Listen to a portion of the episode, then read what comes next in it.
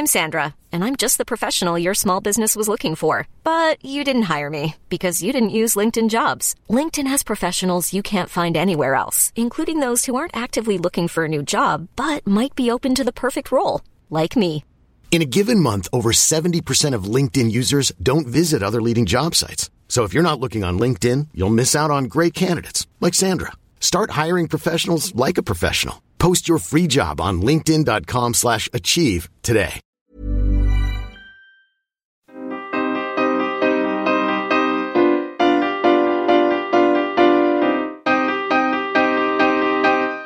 Studio 404, Studio 404 l'émission de société numérique.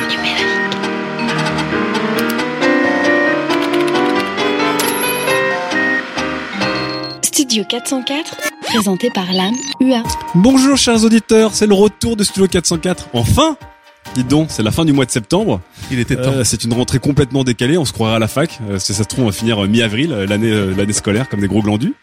Euh, du coup, ça fait une longue absence. Hein. On a depuis depuis le mois de juin, en fait. Après, on a eu plein de rendez-vous. On pensait manquer, on, on pensait enregistrer en été, on l'a pas fait. On pensait enregistrer début septembre, on n'a pas pu le faire. Donc, je me retrouve avec des gens que je ne reconnais plus. Voilà, je suis avec quatre chroniqueurs, un réalisateur. Qui me rappelle vaguement quelqu'un. J'ai face à moi une personne euh, assez imposante, de, un peu basanée, qui doit, à mon avis, un, J'ai perdu mon bronzage. je hein. pense, je pense à un immigré type maghrébin, je sais pas. Oui. Euh, à côté de lui, je crois que c'est quelqu'un de la génération Y avec une, une petite barbe. On lui a pas fait la vanne de- depuis deux ans. Totalement. Euh, à côté, euh, voilà, à côté une jeune fille qui, qui check ses privilèges. Enfin bon, voilà, safe sur le trottoir. Et à côté un nerd avec une, avec une barbe, et un t-shirt. euh, ah non, je crois que c'est un t-shirt euh, avec une blague, mais même pas. C'est un t-shirt I love New York. I love. Non, si si. c'est c'est effectivement, c'est effectivement un t-shirt geek euh, avec avec euh, avec un gag. Euh, ce sont mes quatre chroniqueurs qui sont avec moi et qui euh, nous rejoignent, Gislin et moi, mon réalisateur. Ça va, Gislin Lui, je le reconnais, Gislin. Euh, qui sont en face de moi. Daz, comment ça va? Ça va très très très très bien. T'as passé des bonnes vacances? Tu es ressorti renforcé de cet été? Euh, ouais, renforcé, on va dire ça. Ouais, en fait, je dirais quatre mots euh, Windows 10 et Apple Music. Ah. Voilà. Donc j'ai pesté pendant trois mois. là. Voilà. Bah, C'est bien, tes vacances ressemblent à toute ton année. Sympathique. C'est sympa. C'était une belle pause. à côté de toi, Sylvain. Comment ça va, Sylvain? Alors toi, tu as, t'as fait des, des vacances euh, spéciales. hein. Ouais, épuisé par mes vacances, mais euh, tellement riche de l'intérieur. T'es sponsor par Volvi? Un pubard, un pubard s'éteint, un être. euh, Qui n'est pas sponsor aujourd'hui? Un nouveau Je ne sais pas, Fibre. Je ne sais pas, Fibre, qui n'est pas On sponsor se aujourd'hui. demande. Hein. euh, et toi, Mélissa, comment ça va? Écoute, un bel été, une belle rentrée, je vais vous en parler, ça va être très bien. C'est vrai. Et euh, à, à côté de nous, donc, euh, un chroniqueur qui peut se tenir en quatre positions différentes. En mode Donc, tente. en mode- on peut le mettre en mode travail. Euh, quand j'ai envie de le discuter, de consulter juste, il va me dire je vais en mode tablette. Euh, et lorsque j'ai besoin d'être un peu productif, je peux le plier en mode tente. C'est fibre Oui, spectre bonjour. 360 tigre. Comment ça va? Ça va très bien. Euh, T'as passé un bel été L'été était, l'été était pas mal. La rentrée un peu plus dure. La rentrée était euh, sèche, ouais. Alors pour les pour le, vous les auditeurs qui nous ont pas suivis, euh, Fibre a été suivi par une marque et qui en ont fait une sorte d'opération euh, blogueur, euh, native advertising, euh, etc., etc. Très sale. qui a, qui a tourné un, un grand euh, un grand numéro sur Twitter. C'est- C'était assez rigolo. On s'est on s'est bien Ouais, on marré. s'est bien marré quand même. On n'a pas été les derniers à, à taper sur sur Tic pendant qu'il était à terre. Donc c'était c'était plutôt rigolo. Et puis je pense que ça va. La bonne Tu- camaraderie. tu- voilà. je pense que tu vas en bouffer euh, pendant un trimestre. En tout cas, on est très très content. Je suis très content de vous retrouver, euh, la petite équipe, et je- on est très content de vous retrouver vous les auditeurs. On espère que vous apprécierez. On va commencer tout de suite avec une FAQ. F Vous étiez aussi très impatient. hein. Vous aviez plein de FAQ du coup pour cette cette émission de, rentrée. Euh, et il y en a une qui m'a fait sourire parce qu'en fait, ce sont deux FAQ, deux questions qui sont tombées sur Twitter coup sur coup. Euh, Cyril K nous demande quelle sera la prochaine étape de l'indignation. Et juste après, Julien P nous demande l'indignation n'est-elle réelle que si elle est tweetée?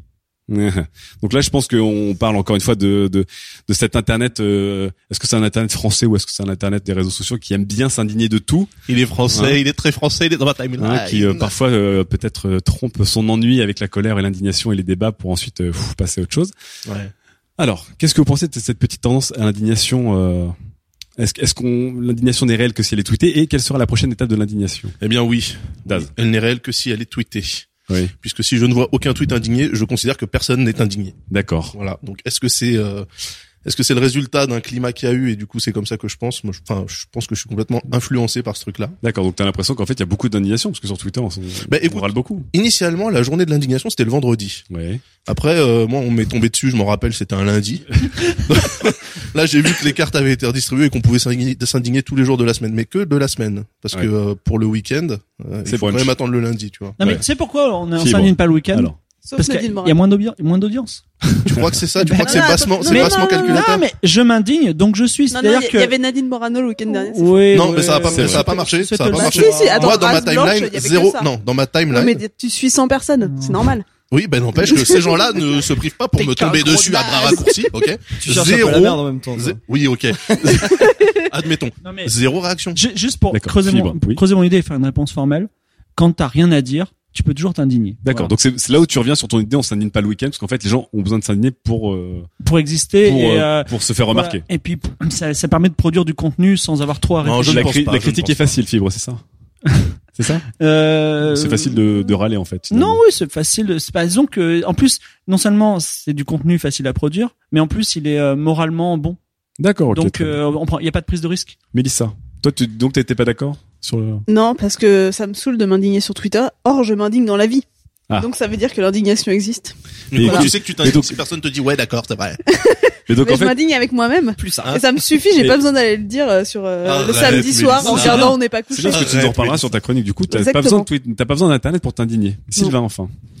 Euh, moi, je commence à en avoir ras le bol en fait. Parce Donc que je t'indigne là. Je dénonce. sur Twitter, non mais sur Twitter, ça devient insupportable. On peut plus, euh, on peut plus rien faire quoi. Il y Tu t'indignes contre les indignés. L'humour est, euh, l'humour indigne tout le monde, donc euh, Ouais. on peut plus même, on peut plus faire de blagues. T'as checké tes Ah, privilèges avant ouais, bah voilà, je peux pas checker mes, je peux pas, je peux même pas m'exprimer sur le sujet puisque de toute façon, je suis un homme blanc, donc euh, je, je ferme ma gueule. quoi.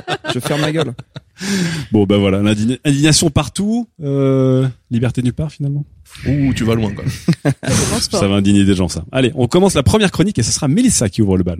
Sujet numéro 1. Disparaître d'Internet pour les vacances, devoir réapparaître pour la rentrée.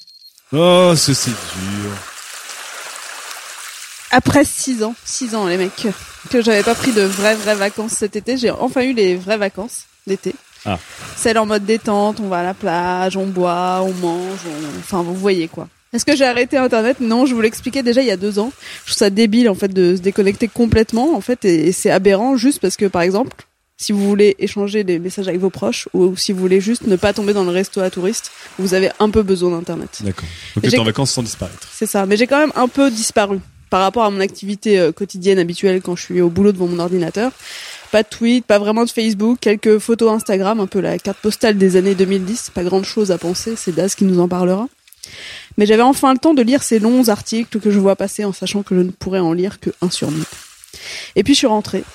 C'était Ouais. dimanche 7 septembre, il n'y a pas si longtemps. Pourtant j'ai l'impression que c'était déjà il y a six mois.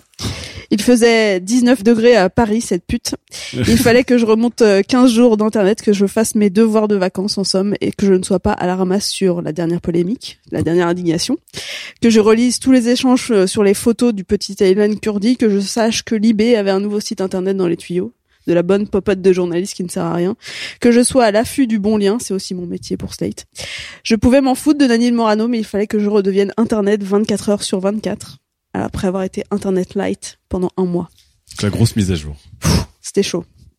Comme Windows 10. Bref. Ce que les réseaux sociaux, en fait, ont changé, c'est que la plupart de ceux qui étaient sur le web, quand pas grand monde y était, c'est-à-dire il y a genre six ans, euh, c'est qu'on s'entendait davantage. Là, on doit exister plus et mieux, et si ça peut être un, un plaisir, en fait, les années passées, les six ans là dont je parle, la saturation de l'espace rend la tâche vraiment, vraiment fastidieuse. C'est ce que vraiment j'ai ressenti quand je suis rentrée de vacances. Ah ouais. Il faut toujours se distinguer. Même l'âme, toi qui me suis et qui suis pas grand monde, dit ne pas avoir vu mon activité de rentrée. Donc Ouais. tu vois, je, je peux même pas lutter parce que j'essaye mais j'y arrive pas. Donc, tu il me vois Il pas. y a carrément une quantité en plus, il faut pas C'est ça. exister, mais en Et après c'était même physique. Je savais même plus comment taper sur un clavier assez vite, euh, comment photoshopper assez vite, comment copier-coller assez vite, comment penser. Ah non, ça va, je- j'avais encore pensé.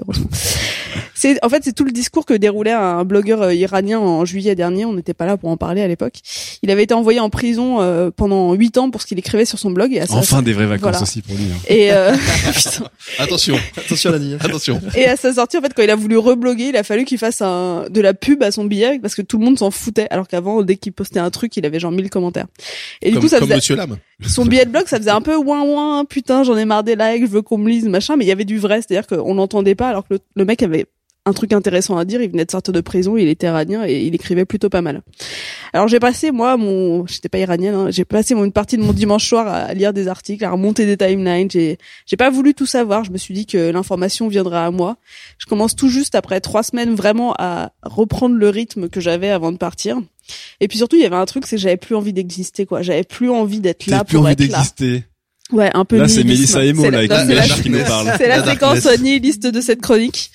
Non, j'avais plus trop envie d'exister. J'avais pas vraiment grand chose à dire. J'avais pas envie de chercher le bon mot ni d'essayer à tout prix d'exister dans la masse. Sauf que bon, c'est aussi un peu une part de mon boulot de trouver le meilleur d'internet et de le rendre accessible au grand public. Les meilleurs titres. Hashtag surtout. Que ce soit pour le site que je bosse ou que ce soit sur euh, mes comptes Facebook, euh, Twitter, euh, Tinder. Non, je déconne. Quoique. Tu cherches le bon mot sur Tinder aussi. Bref, en août, quand j'étais en vacances, je voyais les politiques qui étaient pas là, surtout les éditorialistes ou les tweetos indignés qui étaient aussi moins là. Franchement, ça donnait un internet mais vraiment très calme. T'avais trois trois tweets à lire à 8 heures du matin, c'était génial. Et du coup, j'avais plus envie de parler. Je regardais, je lisais juste des articles. Et là, du coup, je je m'y remets. Je sais exactement ce qui va se passer, comment l'indignation va monter, comment le truc. Et j'ai même plus envie de de faire de de m'exprimer au milieu de tout ça parce que de toute façon, ce sera une espèce de de rouleau euh, compresseur qui, où personne ne verra rien. Donc là, j'ai l'impression d'être une vieille conne euh, à ce niveau-là de la chronique. hein. Mais en fait, c'est un peu l'internet d'aujourd'hui, l'internet des réseaux sociaux, celui où il faut faire la pom pom girl. Ah bah oui. Surtout quand t'as un truc vraiment très très intéressant à balancer, là t'as vraiment besoin de faire beaucoup la pom pom girl. Mais en fait là je suis un peu dans une phase où j'ai envie de revenir à celui où je découvre des trucs, où la, la fameuse sérendipité de, de si cher à Sylvain, qui m'apprend où j'ai pas à réagir, à aimer quelque chose sans, sans le liker. C'est aussi à mon avis ce qui explique en fait le boom des newsletters, le bon vieux truc des Le newsletters qui des newsletters. voilà parce que tout le monde en fait en a marre veut juste que la bonne info vienne à lui sans avoir à- chercher au milieu du bruit et de l'indignation. Donc je crois que je vais me plonger pour un temps euh, dans cette activité. Pour mon boulot, ça va me servir, pour mon internet, ça va me servir et mine de rien, pour faire ça, je dois réapprendre à faire ça. Ah, carrément. Donc, Mélissa, tu, tu es revenue euh, de vacances avec des, j'allais dire de la barre, mais c'est un peu dur, mais en tongs, en mode, bronzage, ouais. voilà, en mode, euh, oh là là, j'ai pas envie de me remettre dans le rythme, j'ai surtout pas envie de devoir me rebattre pour réexister sur la grille d'internet, là, Ouin, ouin, ouin, sur, ouin, sur le ouin, radar, sur le radar des autres. Ouin, Non, mais- ouin, ouin. Ouais, mais C'est 200 000 vrai. followers. C'est vrai, c'est vrai. Disons-le, hein, euh, elle a 200 Mais 000 alors, followers. parce que mais j'ai 200 000 justement, followers, je suis obligée de parler. Justement, tu vois. c'est c'est intéressant si, mais quand lorsqu'on a une grosse communauté qui nous De suit, bots. beaucoup de gens, on a peut-être euh, du coup bon. une pression de devoir euh, leur fournir du contenu, de leur fournir des avis, leur fournir des, des bonnes petites phrases comme dit Mélissa. le, le fameux syndrome euh, du post-blog qui dit je n'ai rien posté depuis un mois mais Ouais. euh, ça va ça va bientôt revenir. Et- Salut mais- les loulous. Non, mais sauf sauf que Mélissa, elle ne s'en pas excuse dit, hein. pas. Voilà, Mélissa, elle, Mélissa est est redevenue un peu passive, on va dire, c'est ça Ouais. Et euh, ça lui va très bien. Est-ce que vous, vous avez ressenti un moment, enfin, lorsque vous êtes loin de toute votre activité publique sur Internet, c'est-à-dire ce que vous partagez, ce que vous écrivez, etc., ce pourquoi vous vous indignez, est-ce que parfois vous vous dites ah, il faut qu'à un moment je, je poste un petit truc pour euh, juste pour dire je suis là, ouais, genre un, un petit bip que sur le radar, quoi. Daz. Mec, Oui. je suis chez Free. voilà. Donc moi, toutes les toutes les vacances, de toute façon, sont de de base complètement déconnectées. voilà, c'est tout. C'est tout ce que j'ai à à dire toi. sur le sujet. Non, mais t'as pas. Est-ce que tu quand tu quand tu quand tu es parti loin ou est-ce que lorsque tu as été euh, inactif ou passif, est-ce que tu te sens un moment euh, le besoin de dire bon ok faut que je faut que je poste un petit truc, faut Non. que je partage un petit lien histoire de dire je suis là, je suis toujours présent, etc. Non, ou non, franchement, fous? franchement, perso, non, je m'en fous. hein. De toute façon, enfin, j'ai pas de ligne éditoriale, donc euh, j'en ai rien à Non, foutre. c'est pas une éditorial, c'est juste le fait Non, mais tu sais, d'exister le- sur Internet. Le principe de voilà, enfin, déjà un, j'ai j'ai 12 followers et demi, euh, et il y en a trois, non, t'as les passé connais. les 1000 là. Attends, c'est la célébrité. Oh, c'est Les mignon. 2000, Oh, les... joyeux anniversaire. 2000 Ah, Wouh eh, attention, dans 10 ans, je suis à votre niveau. Non, mais voilà, fait dopé je- ou pas zéro, euh, zéro truc, enfin, zéro, zéro Donc, guideline, tu en fait. sens pas de pression. Non, bah non, Ouais, bah non. Mais je vois pas pourquoi je m'en mettrais, en fait, c'est pas Bah, le but. parce hein. que euh, Bah, l'expliquait mais en très plus, bien, on a une c'est pas- pression aussi. Lui, c'est pas son travail, donc euh, il a pas besoin d'être là. Non, mais quoi. ton travail, toi, c'est trouver les URL des articles de Slate, et pour ça, franchement. Putain, mais saloperie. quoi. va mourir, va mourir. En tout cas, c'est un très gros taf. Euh, pour la, pour le reste, faut pas se mettre de pression. Si tu te mets une pression, ça va se voir, et si ça se voit, les gens vont pas liker, et si like pas, t'auras pas de lecteur, et si t'as pas de lecteur, t'es au chômage. Moi, je, du coup, je suis revenu comme Le j'avais fait envie de d'y penser, c'est se mettre une pression. Ah bien sûr, moi j'y pense. C'est comme il faut pas avoir peur des chiens sinon ils te mordent, c'est ça? C'est ça. Sylvain, toi t'avais l'air d'être pas pas entièrement d'accord avec ce que disait Das du coup. Non, parce que euh, mais pas, pas pour euh, c'est pas une pression sociale d'exister ou quoi, c'est qu'il y a un petit manque à un moment donné de pas avoir un petit Fab ou un petit Arte ou un petit truc, tu vois. Bah oui, bah c'est une sorte de. Ouais, c'est une sorte de pression, mais c'est plus Est-ce que une manque, pression Est-ce que c'est une sorte euh, d'addiction C'est plus je aussi suis en train de taper ma veine, euh, vas-y, je vais poster un petit Instagram quand même, ça fait longtemps que j'ai pas eu des likes, tu vois. Ouais. C'est plus dans ce genre-là. Et, et d'ailleurs, moi, c'est complètement l'inverse de Melissa. Depuis la rentrée, là, je reprends goût à Twitter. D'accord. J'ai genre réinstallé TweetDeck, j'ai plein de trucs, euh, je fais du multi-compte, machin et tout. euh, Ça y est, je suis, euh, Ah je, suis- bon je suis revenu dedans, quoi. Et ça te fait Ouais. plaisir. Mais t'as mis combien Ouais, de ça me temps fait plaisir. T'as mis combien de temps à revenir quand même Parce que t'es- Pff, ça faisait au, au moins euh, six mois, un an que euh, Moi, je peux pas faire j'y allais tranquille, quoi. Ouais. Là, là, du coup, tu te dis, j'ai envie de redevenir un peu actif, de résister un peu. Ouais. Sur, to- sur toi, ton identité propre ou sur d'autres comptes ou d'autres Non, choses sur mon identité propre. D'accord. Mais arrête, Ouais. tu likes que, que des posts de meufs. C'est faux. Là, on parlait des gens qui produisent du contenu. C'est Ah non, totalement faux. on parle pas forcément de gens qui produisent du contenu, on parle de gens qui disent juste j'existe. Mais Le non, mais fait de bah, retweeter bah, quelque chose. Non mais le fait Ah, de d'accord. retweeter quelque chose, juste le fait de d'envoyer des signaux, comme disait Mélissa, de- la rentrée c'est de réexister en fait après avoir disparu Ouais. un petit peu. Non mais tu vois par exemple il y, avait l'annonce de la NASA cet après-midi, j'ai Ouais. énormément tweeté dessus parce que ça me faisait plaisir de partager, partager des choses. Les gens regardaient pas le live, moi j'ai eu le temps de le faire donc je Tu l'as- des tu l'as fait par plaisir et un peu par pression, pas du coup. et un peu pour exister ouais. D'accord. Donc ouais, Sylvain, tu te retrouves un petit peu. de- Enfin, tu n'es pas dans la même pratique que Mélissa, mais tu comprends euh, ce qu'elle veut dire. Ah complètement ouais, je comprends D'accord, tout à fait. Toi, Fibre, Alors, où est-ce que tu te places sur euh, sur ce déjà, ce euh, il y a une règle de base sur pour les utilisateurs Twitter, c'est que quand on ne tweet pas, Oui. on ne, pas on ne de perd pas de followers. Ça, tu nous l'avais dit, c'est vrai. Ouais. Ça, c'est très important. Je l'ai Quand- retenu, ça. les- voilà. Et et donc, On n'en gagne pas non plus. quand on a l'excuse d'être en vacances, tout Ouais. d'un coup la pression redescend puisque euh, on n'est pas dans une, on est- on n'est pas censé produire du contenu. Donc enfin, on peut gagner des followers passivement. Ouais. Tout va bien. Vous avez le droit de ne pas tweeter. Et là, c'est les vraies vacances. C'est vraiment chouette. Et mais la, la rentrée alors Fibre. Et ben à la rentrée, c'est le retour de la pression. Tu vois, tu te dis euh, bon, il faut que je reproduise du contenu bien, il faut que je me mette dans le bain. En plus, euh, vraiment euh, pour être performant en termes de contenu, c'est ça, c'est pas, c'est pas on off. Tu vois, il faut Ouais. recommencer à être un peu médiocre, un peu moyen Ouais. et, re- et refaire du, du, du, du, J'imagine Fib se flageller devant son clavier Bepo, tu sais. Non mais après, après, euh, oui, mais j'ai un Bepo justement. Parlons-en. Voilà. Non parce que je l'ai fait moi le challenge 404. Voilà. Oui, pour, pour les auditeurs qui sont pas au courant, c'était une chronique où on parlait de révolution, enfin, Voilà. d'avoir des claviers enfin logique. Bref. Bref, voilà. Et donc, euh, je, effectivement, la, la reprise est, est un petit est, est difficile sur, sur différents points. Moi, je, je vis un petit peu les mêmes choses que, que Mélissa, c'est-à-dire les vacances sont très agréables Ouais. et le- effectivement, il y a une pression, euh, il y a une pression à exister euh, sur Internet. Mais euh, Mélissa comme moi, peut-être à la différence de Daz, c'est que euh, Vous avez nous- des followers. non, Twitter nous apporte notre pain quotidien. C'est-à-dire que moi, mes contrats, je les ai par Twitter. J'ai encore eu un contrat, euh, j'en ai eu deux en fait cette semaine, deux, deux propositions d'emploi très très intéressantes Dont un avec HP. en DM. non non pas pas avec HP, mais en DM. Mais D'accord. même cette histoire d'HP, ça s'est fait en DM, tu vois. Donc, Ouais, euh, bah oui, donc, oui. euh, donc effectivement, ce sont des enjeux très importants et euh, il y a une double pression importante. Voilà. D'accord. Donc toi, tu ressens vraiment cette pression. Il faut que tu existes, il faut que tu sois là. Euh, Aujourd'hui, j'ai de la chance d'avoir un métier, on va dire un peu stable, mais ouais, il y a Oui. un an, c'était c'était très important. Oui, D'accord. mais c'est vrai, enfin, c'est deux Base. écoles, quoi. C'est vrai que c'est parce que ce sont des routiers. Tu vois, on parle, on parle des routiers. On, on compare Internet aux autoroutes de l'information. Ouais. Sur la vraie route, t'as des mecs dont c'est le travail d'être sur la route et t'as des gars qui partent en vacances. Bon. Moi, je pars en vacances. Toi, en eux, eux, ils- eux, ils conduisent des 36 tonnes, là, et voilà, ils doivent produire du contenu. J'aimerais tellement prendre Toi, t'es dans la voiture Xantia break, le coup de le coup de vent. Tranquillou, euh, voilà, avec la remorque et la bâche bleue sur le toit. croisé des Aoussiens.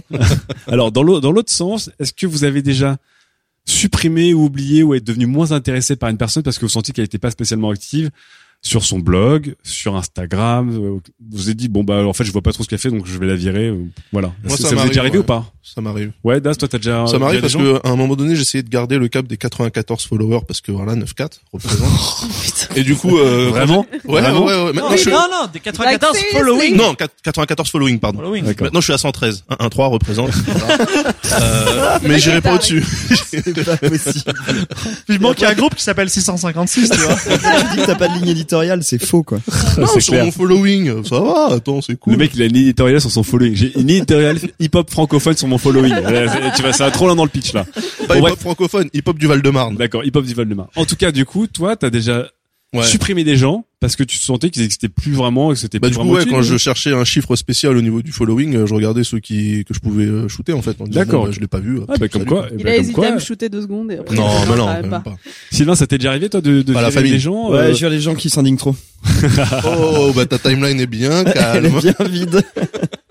C'est l'hashtag de cette émission, je suppose. euh, Ouais, on peut. ind- ou alors, on va ouais. dire indignement, comme ça on en refait un mot bien laid, qui ressemble à rien. Indignement, Hashtag indignement. Euh, ouais, mais je vire pas les gens qui sont pas actifs. D'accord. Je- Ils disparaissent comme ça tout seuls. Ils Ils disparaissent. se passent comme des fantômes. Vous peignez pas vos following Non. Jamais un petit coup de brosse. toi, tu les petit brosses un peu. toi. Ouais. Tu les coup de ciseau. Les, les petits poils morts, comme ça tu... Bah oui, c'est attends, Ça prend trop de temps, toi t'en as pas beaucoup, mais pff, quand Ah oui, tu moi je follow, moi je follow gens, pas, c'est chaud. pas, pas, pas beaucoup de gens parce que sinon c'est pas humain, tu vois. Ouais, fous-toi de ma gueule ensuite, Daz. Mélissa, est-ce que toi, du coup, de, quand tu fais du tri justement dans les, tes sources, mais on parle, là, je parle pas forcément de réseaux sociaux, je parle même de, de sites internet ou de blogs que vous suivez, et à un moment, vous dites, je sais pas, je le vois plus vraiment popper dans mon radar, dans mon attention, et donc en fait, je, je peux le la- laisser partir. Bah non, ils disparaissent d'eux-mêmes, hein, c'est tout le truc de ma ça, ouais. chronique, c'est genre, euh, si tu t'écris pas, t'existes pas, donc je le vois pas, quoi. Je le vois pas, je l'unfollow pas, et je le, enfin, c'est comme ce que disait Fibre, Fibre aussi, c'est, si tu tweets pas, on, te- on t'unfollow pas, quoi. D'accord, ok. Donc toi, non, tu, tu, tu gardes Je la laisse, euh, je laisse la nature faire. Tu sais que ça met 20 000 ans à naturelle. s'autodégrader, ces trucs-là. hein. Ça reste, ça reste longtemps. Fibre. Alors, une grande partie de mes, mes following J'aime bien parce que chaque fois que Fibre il parle, on dirait qu'il il, il va faire Alors, campagne. slide numéro 3. sont des following politiques, effectivement, c'est-à-dire des, des, enfin, pas poli- la politique interne à, à Twitter. Oui. C'est-à-dire que des gros comptes me follow Oui. et je les follow back par gentillesse, même si c'est OSEF leur timeline, tu vois. D'accord. Et tant qu'ils me follow, moi, je, on, on garde le contact. Cyprien, par exemple, tu vois, parce que un jour, ce mec-là va m'être utile, tu vois. Et également, alors, ça, ça sera bien. deux, alors deux, deux, deux effets qui, qui se coulent. Donc Ouais, le premier effet, des OP marketing Non, avec mais- Webedia. ça non mais le, premier, ah, si seulement. Le premier, le premier effet, le premier effet qui se coule, c'est que ben c'est quand même des gens qui peuvent t'apporter du boulot, ou je sais pas quoi. Ouais. Et le deuxième effet très très très important, c'est que quand vous êtes followé par un mec qui a 3 millions d'abonnés comme Cyprien, Ouais. Eh bien, ça veut dire que dans les 3 millions d'abonnés, vous apparaissez dans les suggestions de et si vous followiez Fibre Tigre, tu vois? D'accord. Donc ça vous apporte du following euh, naturel, du des followers naturellement, tu vois. Ça veut dire que même si Cyprien, enfin, en fait, toi, t'es pas du tout dans l'idée de savoir si un follower, Ah non, un following, là, ou même pas. une source, enfin, parce que là, toi, t'es vraiment très orienté sur Twitter, Hum. mais toi, c'est pas une question de savoir si une source est active ou pas active ou c'est disparaître de ton radar. C'est en fait, tu gardes juste les choses par utilité. Oui, tout à intérêt. fait. Moi, je, quand je veux lire une timeline intéressante, je tape un hashtag. Mais sur d'autres choses où c'est plus personnel, par exemple Instagram, où Oui. tu prends du plaisir sur Instagram et du coup, tu, as, tu es moins dans le game, on va dire. Mhm. Euh, est-ce est-ce qu'il t'arrive de suivre des nouvelles personnes? Oui, mais est-ce qu'il t'arrive d'en retirer parce qu'en fait, tu les, tu suis plus vraiment ce qu'elles font, tu vois plus trop leurs photos ou non? J'ai- Alors, je- c'est euh, odieux ce que je vais dire, mais euh, Ouais, je- non, parce qu'avant c'était pas audio ce que tu dis. non, c'était pragmatique. Euh, euh, moi, je, je suis un producteur de contenu. Oui. Et euh, je fais que ça toute la journée, c'est mon métier, et euh, je m'en fous un peu de ce que font les autres. D'accord. Franchement, euh, vos Instagram, euh, je vous mets des cœurs parce que vous êtes là, mais voilà, c'est tout. Je suis désolé. Hein. Non, mais il a pas tort. À un moment, à un moment donné, Ouais. on a autre chose, on a autre chose à penser quand même que des gens qui ne postent pas, donc qui sont pas visibles, tu vois. D'accord. Tu vois la démarche d'aller voir qui n'a pas posté? Non, c'est pas la démarche, c'est de. Si tu peignes tes following. En fait, Tu joues à Animal. Crossing sur Twitter. Non, mais c'est vrai que moi, je fais le coup du bonsaï. C'est plutôt du bonsaï que du, Oui, du peindre. oui. C'est-à-dire que quand je, je regarde les gens qui, que je follow, s'il y en a un qui me follow pas back, alors je peux dire le mec, il part dans la seconde. Hein. C'est Ouais. vraiment le rameau du, du, du bonsaï qui claque. Ah ouais, oui, parce qu'il y a des gens qui font des faux follow back, hein. Ah bah bien sûr, c'est Ah une oui, technique Comment de base. ça C'est Ah quoi bah, ils, te Follow, donc tu les follow. follow et ils t'unfollow derrière, mais toi tu continues à les follow parce que t'es honnête. Non, a que t'as oublié. Non, mais attends, il y a plein de gens qui font ça, qui suivent genre Mais c'est la 60 technique de base, Et là, ils la ont base. 2000, C'est le 2000 mass follow. followers juste comme ça. Ouais, C'est le mass follow. Vous voyez, les gens se foutent de ma gueule parce que je suis peu de personnes, mais au moins, euh, je, suis, fais pas je suis honnête. Ah oui. Je suis honnête. Donc, on, on, on conclut juste sur, euh, sur ça. Est-ce que, du coup, vous, Il faut exister pour exister. est-ce que vous, à la fin, vous vous en foutez, euh, la pression qu'on se met pour créer du contenu ou en partager ou en tout cas exister? Est-ce que vous vous en foutez ou est-ce que vous, comme, vous comprenez quand même qu'il y a un intérêt ou une obligation sociale aujourd'hui sur Internet et Je notamment les réseaux sociaux à exister, à Je poster comprends. des vidéos débiles sur Facebook ou à... Je comprends pour ceux dont c'est le ce métier. qui est intéressant, voilà. c'est que lui, il prend encore du plaisir. Nous, on a encore. euh, Enfin, Ouais, parce que on vous êtes une- des on a- On a professionnels, tous une mini êtes, pression, euh, quoi. voilà. C'est. D'accord. Oui, donc pour toi, mais ça c'est vrai qu'il y y, a un distinguo entre Daz qui est amateur au sens euh, propre du terme et Ouh. vous, vous êtes plus. euh, Nous, on est pro, quoi. On est Un gars, un gars qui tapine pas, ça, ça le dérange pas d'aller sur le trottoir de temps en temps, de rigoler. de- Quand c'est ton lieu de travail, bah voilà. Daz. Daz, quand tu auras 20 000 followers, Oui, tu bah verras. dans, dans, dans Tu verras, quand tu auras Webedia qui t'appellera, parce qu'ils t'ont appelé déjà deux fois, hein, on verra. Ah bah c'est marrant, ce sera la prochaine fac. Allez, deuxième fac. F A Q. C'est rigolo parce que dans une des facs euh, postées par Kenny FR, il nous dit la rumeur selon laquelle vous allez être à votre tour aspiré par Webedia est-elle fondée? Das sera-t-il remplacé par Cyprien? Fake. Alors bah, évidemment c'est rigolo comme question, mais j'ai- j'aimerais bien que vous imaginez une émission où Cyprien serait un chroniqueur de 404. mais je Parce que, que, Cyprien c'est un mec que je trouve, enfin très un bon gars, intelligent. c'est un bon Après, c'est c'est pas c'est pas du tout notre cible parce qu'il s'adresse à une cible plus jeune, mais c'est un mec qui est quand même vachement à tête sur les épaules. Et d'ailleurs, c'est aussi un mec que je trouve moins marrant que ce qu'il en a l'air. Il est vraiment, enfin, à chaque fois que pour les gens qui l'ont rencontré en vrai, il est quand Bon, même assez sérieux euh, Ça se fera jamais donc. hein. avec comme mec. Non, mais imaginez alors, est-ce que est-ce que Cyprien euh, Mais moi, je suis hors pas du fait la- fibre et qu'il a 3 millions d'abonnés, Je suis pas dans la déification des gens, moi je m'en fous. Non, non, mais surtout que- que... Cyprien il a démarré en faisant des petits dessins un peu pourris là à l'époque euh, pour le JDG, donc. euh, bon, c'est vrai? Mais oui, Monsieur mais Dream. Monsieur Dream, il faisait Monsieur des... ouais, Dream. il faisait, il dessinait pour le journal du gamer à l'époque. Non, c'est vrai? Donc euh, voilà, pour moi c'est un, c'est un petit, c'est mon petit. tu vois. il me doit respect et obédience. Bah, est-ce qu'il tuerait le père Est-ce qu'il te remplacerait à 404 Non, je pense pas. Non? Je pense pas. Est-ce qu'il s'agenouille devant toi et tu donnes une petite calotte Non, non, mais tête attention. Après, personnellement, moi, tu vois, euh, les, enfin, tout le monde aime bien se foutre de sa gueule, juste parce que c'est le plus gros finalement. Moi, ces vidéos, euh, il y en a certaines Il est sur plus le, devant lesquelles hein. j'ai, devant lesquelles j'ai souri quand Ah non, hein. c'est bien produit. Moi, Ouais, c'est juste que moi, c'est pas, ça m'est pas adressé globalement. Oui, bah c'est C'est pas notre globalement bien fait. Enfin, quoi qu'il a fait, c'est- comme tu dis, il a fait des sketchs récemment qui étaient vachement mieux. ouais, ouais, ouais, il y a euh, des bons trucs. Il y a des trucs mauvais, mais il y a des qui bons étaient, trucs. qui étaient ciblés euh, plus. euh, Donc moi, non, ce, ce. Cyprien ne me dérange pas, moi, pas du tout. Non, mais euh, en tant que chroniqueur, 404. Bah après, s'il rentre dans le, dans l'esprit, y a pas de problème, tu vois. On Moi, a bien Sylvain Palais. J'imagine. Sylvain, Mer- Mercato, euh, TG. Mercato 2015-2016. Moi, euh, j'imagine, Cyprien. euh, j'imagine deux possibilités euh, si on fait un studio 404 ou Cyprien avec un chroniqueur.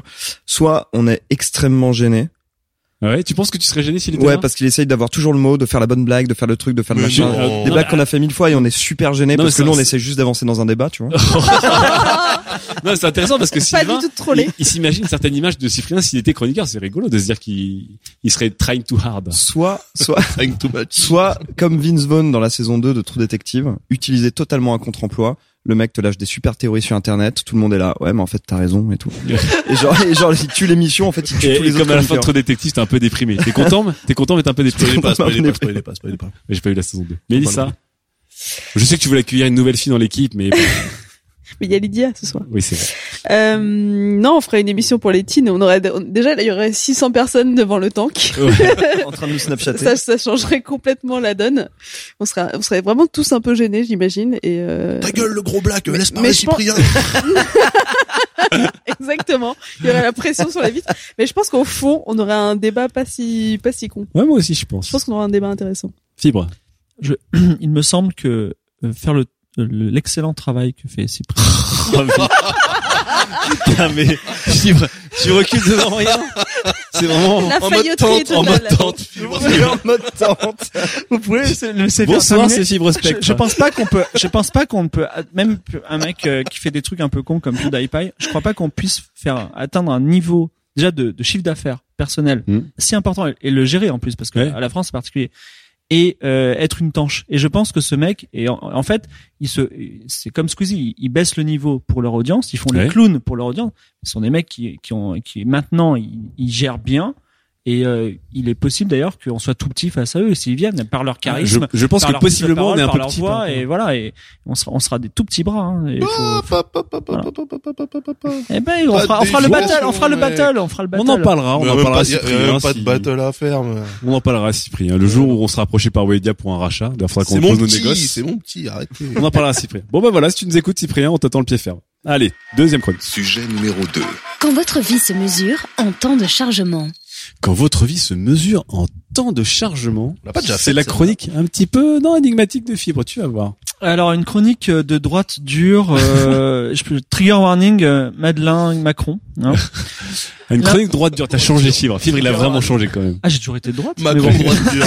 De dro- mais pas de droite dure. Euh, alors, l'internet est arrivé dans nos vies comme un témoin de Jéhovah sexy. Il vous a dit, je peux vous parler de Dieu, c'est moi. Alors vous l'avez laissé entrer et il a dématérialisé vos vies. Piou, envolé votre collecte de CD, de DVD, vaporisé votre agenda et votre paperasse. Face à la dématérialisation, il y a les gens comme Sylvain, que l'on peut qualifier de hipster, entre guillemets français, qui tentent de revenir à des vraies valeurs qui n'ont jamais existé d'ailleurs. Ils font du do it yourself, ils veulent construire leur vélo eux-mêmes et avoir des accidents eux-mêmes, ils veulent manger des légumes bio avec un peu de terre dessus, un peu de sueur du paysan encore. Ils font de la détox numérique comme Mélissa. Ils pensent que le luxe ultime est la recréation de cette réalité dévorée petit à petit par la technologie dans leur tête. Et puis il y a les gens comme moi, des névropathes, des anxieux à l'idée d'acheter du pain ou de parler à son voisin plus de deux minutes, et qui ont embrassé cette nouvelle vie en adéquation avec leur peur. Enfin, enfin les caisses automatiques qui ne vous juge pas sur votre achat quotidien de chips et de tablettes de chocolat. Moi, hyper heureux grâce à Internet, j'ai organisé ma vie autour de la dématérialisation et de l'ubérisation. Ah, carrément. Donc, par exemple, dans mes relations professionnelles, moi, je ne travaille qu'avec des relations clients-fournisseurs, Mhm. y compris, par exemple, avec mon associé Michael. C'est-à-dire, je ne suis pas euh, salarié, je ne suis pas euh, associé. Je- on est l'un de l'autre client et fournisseur. Et si un, un jour euh, il y, a, une prestation qui nous plaît pas, on arrête. Ah oui. Voilà, on, on passe à autre chose. C'est beau hein, ce que tu dis. Donc moi- une chanson d'Hélène Ségara. Oui, euh, moi je ne je ne pense pas être au travail particulièrement productif, mais en tout cas le matin, j'ai pas à subir les conversations de collègues de travail sur Colanta la veille, tout ça devant la machine à café. C'est-à-dire que quand je travaille, je travaille vraiment parce que je, je fonctionne en ubérisation. D'accord. J'ai besoin de travailler, je fais on va dire avec euh, du Uber virtuel, je fais appel à des à des gens qui à qui je délègue partiellement mon travail par exemple. Donc moi j'aimerais aller encore plus loin dans cette déstructuration du système. Il y a eu une expérience un peu euh, on va dire parodique et euh, anecdotique qui a été faite par un certain A.G. Jacobs qui travaille à Esquire et qui a décidé comme il le raconte dans une chronique de sous-traiter en Inde sa vie perso par des par des sous-traitants indiens. C'est-à-dire que pour 1500 dollars par mois, il y avait une équipe qui traitait tous ses mails personnels. Il a commencé, comme il était rédacteur, à sous-traiter ses articles, c'est-à-dire qu'il ne travaillait plus. Et il est allé même jusqu'à euh, traiter ses conflits familiaux, c'est-à-dire que il disait à son, assistante indienne, Euh, je me suis disputé avec ma femme, tu peux lui envoyer un mail pour la, pour et, et elle se débrouillait mieux que lui. Pour, et du coup, son couple était en harmonie, il faisait plus rien. C'est comme dans Her, où il y a des gens qui t'écrivent tes cartes euh, de Her. vœux et tout ça pour toi, quoi. Voilà, donc là on est dans la dans la dans la dans la dans la on va dire la sous-traitance totale, un peu un peu d'ubérisation aussi. Mais moi cet été, enfin en début d'été, j'ai eu la chance d'aller un peu plus loin. Donc j'ai rencontré des entrepreneurs un peu plus jeunes qui sont des vrais digital natives et des vrais entrepreneurs, donc un tout petit peu plus jeunes que Sylvain, qui euh, donc c'est un- c'était pour un projet. Sylvain, ce sera le junior euh, toute sa vie, quoi. Ma vie, je serais le rookie, moi. de toute Euh, façon. Ah non, c'est à un moment, à un moment, il y aura peut-être des nouveaux chroniques. donc c'était c'était pour un, un jeu. quel âge, Cyprien? C'était pour un comment dire un, un jeu de cartes, donc un produit euh, qu'on peut toucher avec les mains. Et tout s'est fait par WhatsApp. D'accord. Donc WhatsApp, c'est une c'est une, Une application de chat. Voilà, c'est comme un, mess- un messenger, Facebook Messenger euh, sur chat. C'est-à-dire qu'avec tes partenaires de business pour créer ce jeu de cartes, tu as tout fait via un oui, chat. c'est-à-dire qu'aujourd'hui, je sais pas si vous avez cette idée de l'entreprise ancienne où il faut se réunir autour d'une table qu'on a loué, qui est des avocats, de la paperasse, tout ça. Là, c'est j'ai vécu le le rêve qu'on qu'on nous présentait dans les années début des années 2000, c'est-à-dire que euh, l'ébauche du jeu, les Excel de travail collaboratif, euh, la, le recrutement d'une d'une graphiste, la, la, la sélection d'un d'un imprimeur en Bulgarie, la- le paiement et de mes partenaires et du, de l'imprimeur, la livraison du stock s'est fait livrer à Amazon et c'est Amazon qui s'occupe de, du, du- de la distribution et de la vente. Ce qui fait qu'à aucun moment j'ai touché le produit. À un moment, t'as rencontré tes partenaires. Voilà. Mais et donc non seulement c'est la dématérialisation comme euh, finalement c'est pas extraordinaire, c'est juste on a poussé le concept au bout. Mais là où il y a un effet complètement et là, c'est- enfin dire, je, je me suis senti dans le futur. C'est-à-dire que j'ai fait ça sur mobile WhatsApp et je l'ai fait de façon complètement asynchrone. C'est-à-dire que j'étais au chiottes, je répondais à un mail.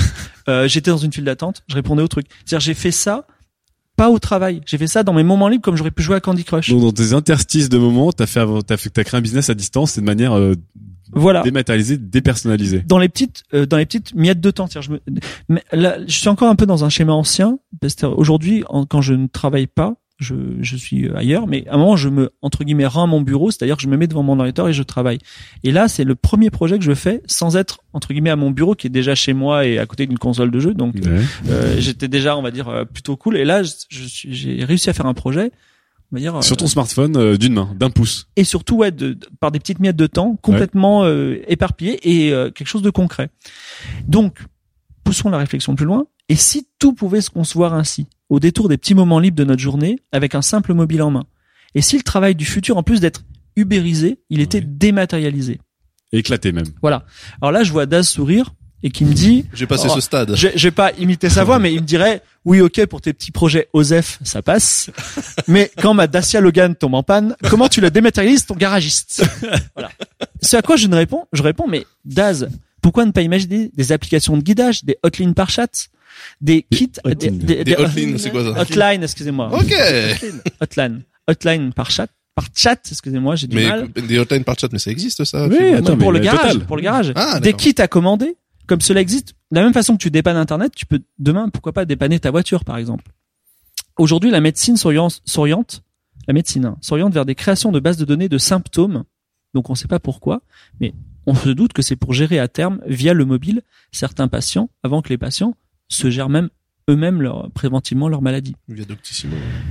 Donc là, si vous pouvez chanter l'international, je vais faire un discours politique. C'est-à-dire, je suis convaincu que cette société... Attends, attends, tu commences par une chronique de droite dure Non, et tu veux qu'on mais- change Tu veux international qu'on chante maintenant. Non, on va pas chanter une, l'international. inter- une- une internationale euh, libérale, c'est-à-dire que je suis convaincu que cette société ubérisée et dématérialisée peut s'étendre à toutes les initiatives humaines, que les entreprises qu'aujourd'hui qui génèrent en elles-mêmes des rivalités, des tensions chez, chez Slate, ils s'engueulent tout le temps, voilà, des procès, des maladies, des suicides hein, dans le groupe Le Monde, ils seront amenés à disparaître, comme Quelle autrefois générosité pour tous. euh, comme autrefois ont disparu les guildes et les fiefs.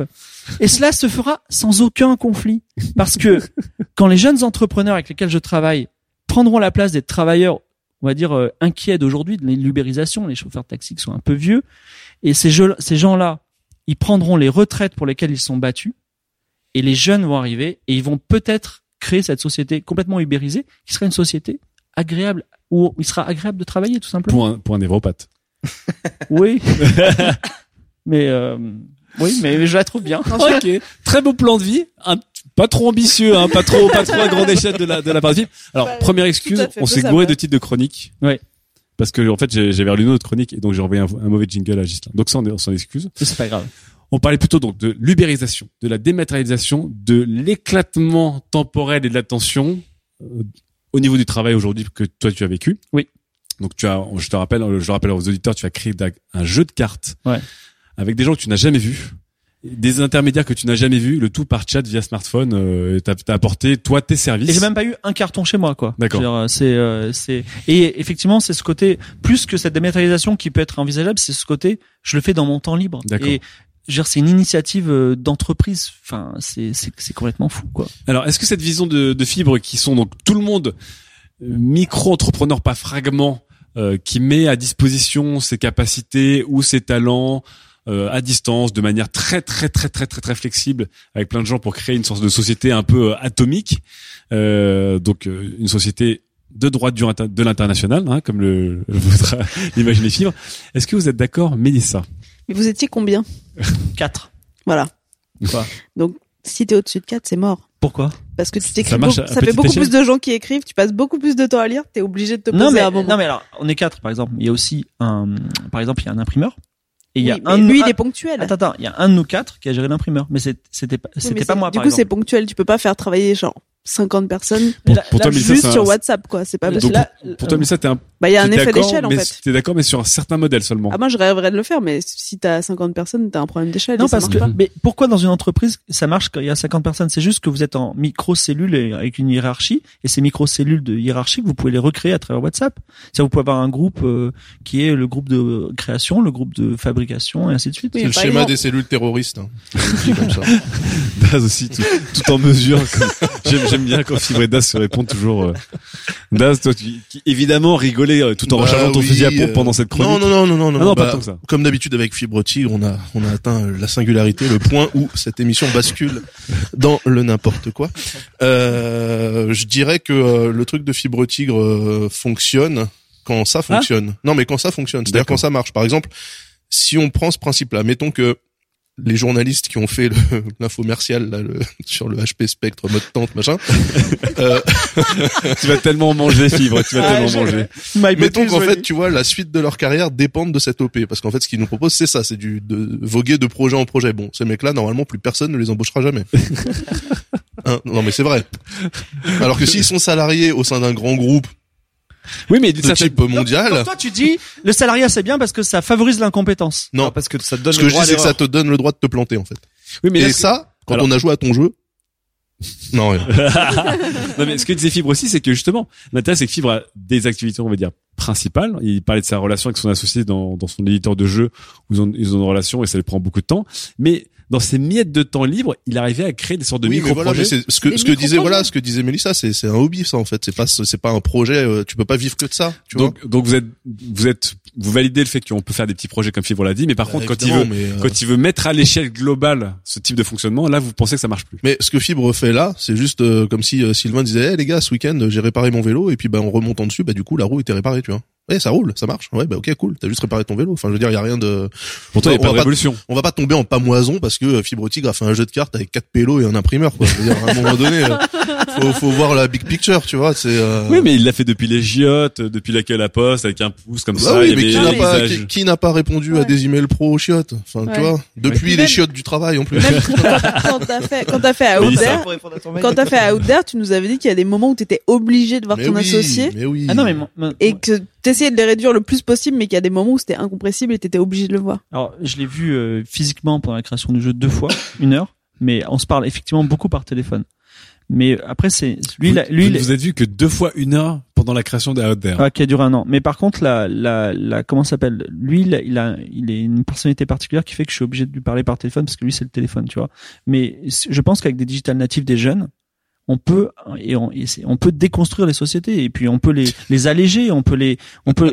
Excusez-moi, mais, Fibre Musk. non, mais euh, à un moment il faut, un moment il faut un peu bouger parce que je veux dire, excusez-moi, je l'ai dit hein, dans mon dans mon truc. les- je sais pas si vous êtes heureux dans votre entreprise, mais la plupart des gens ne sont pas heureux dans leur entreprise. Ils détestent leur patron, ils c'est un point, leur c'est un point de vue de film, mais c'est un point de vue qui peut se défendre aussi. C'est vrai que Ouais, il y a beaucoup de choses qui ont changé avec le numérique et que les fonctionnements des sociétés à partir d'une certaine taille n'ont pas du tout changé. Aujourd'hui, la seule raison pour laquelle, au moins quand on est dans le tertiaire, un peu comme le nôtre, le graphisme, tout ça, le, le web, tout ça, la seule raison pour laquelle euh, on est en entreprise, c'est que fiscalement, on gagne plus d'argent quand on est salarié que quand on est freelance, parce que euh, on est. Non, mais je suis- enfin, mais euh, Moi, je, je suis pas complètement opposé Là, à ta vision du truc. Je pense que l'entreprise peut gagner à s'inspirer de ces modèles-là de, de microcellules qui avancent, euh, qui avancent en toutes petites équipes et qui, euh, qui sont en mode agile, comme on dit chez nous. Mm.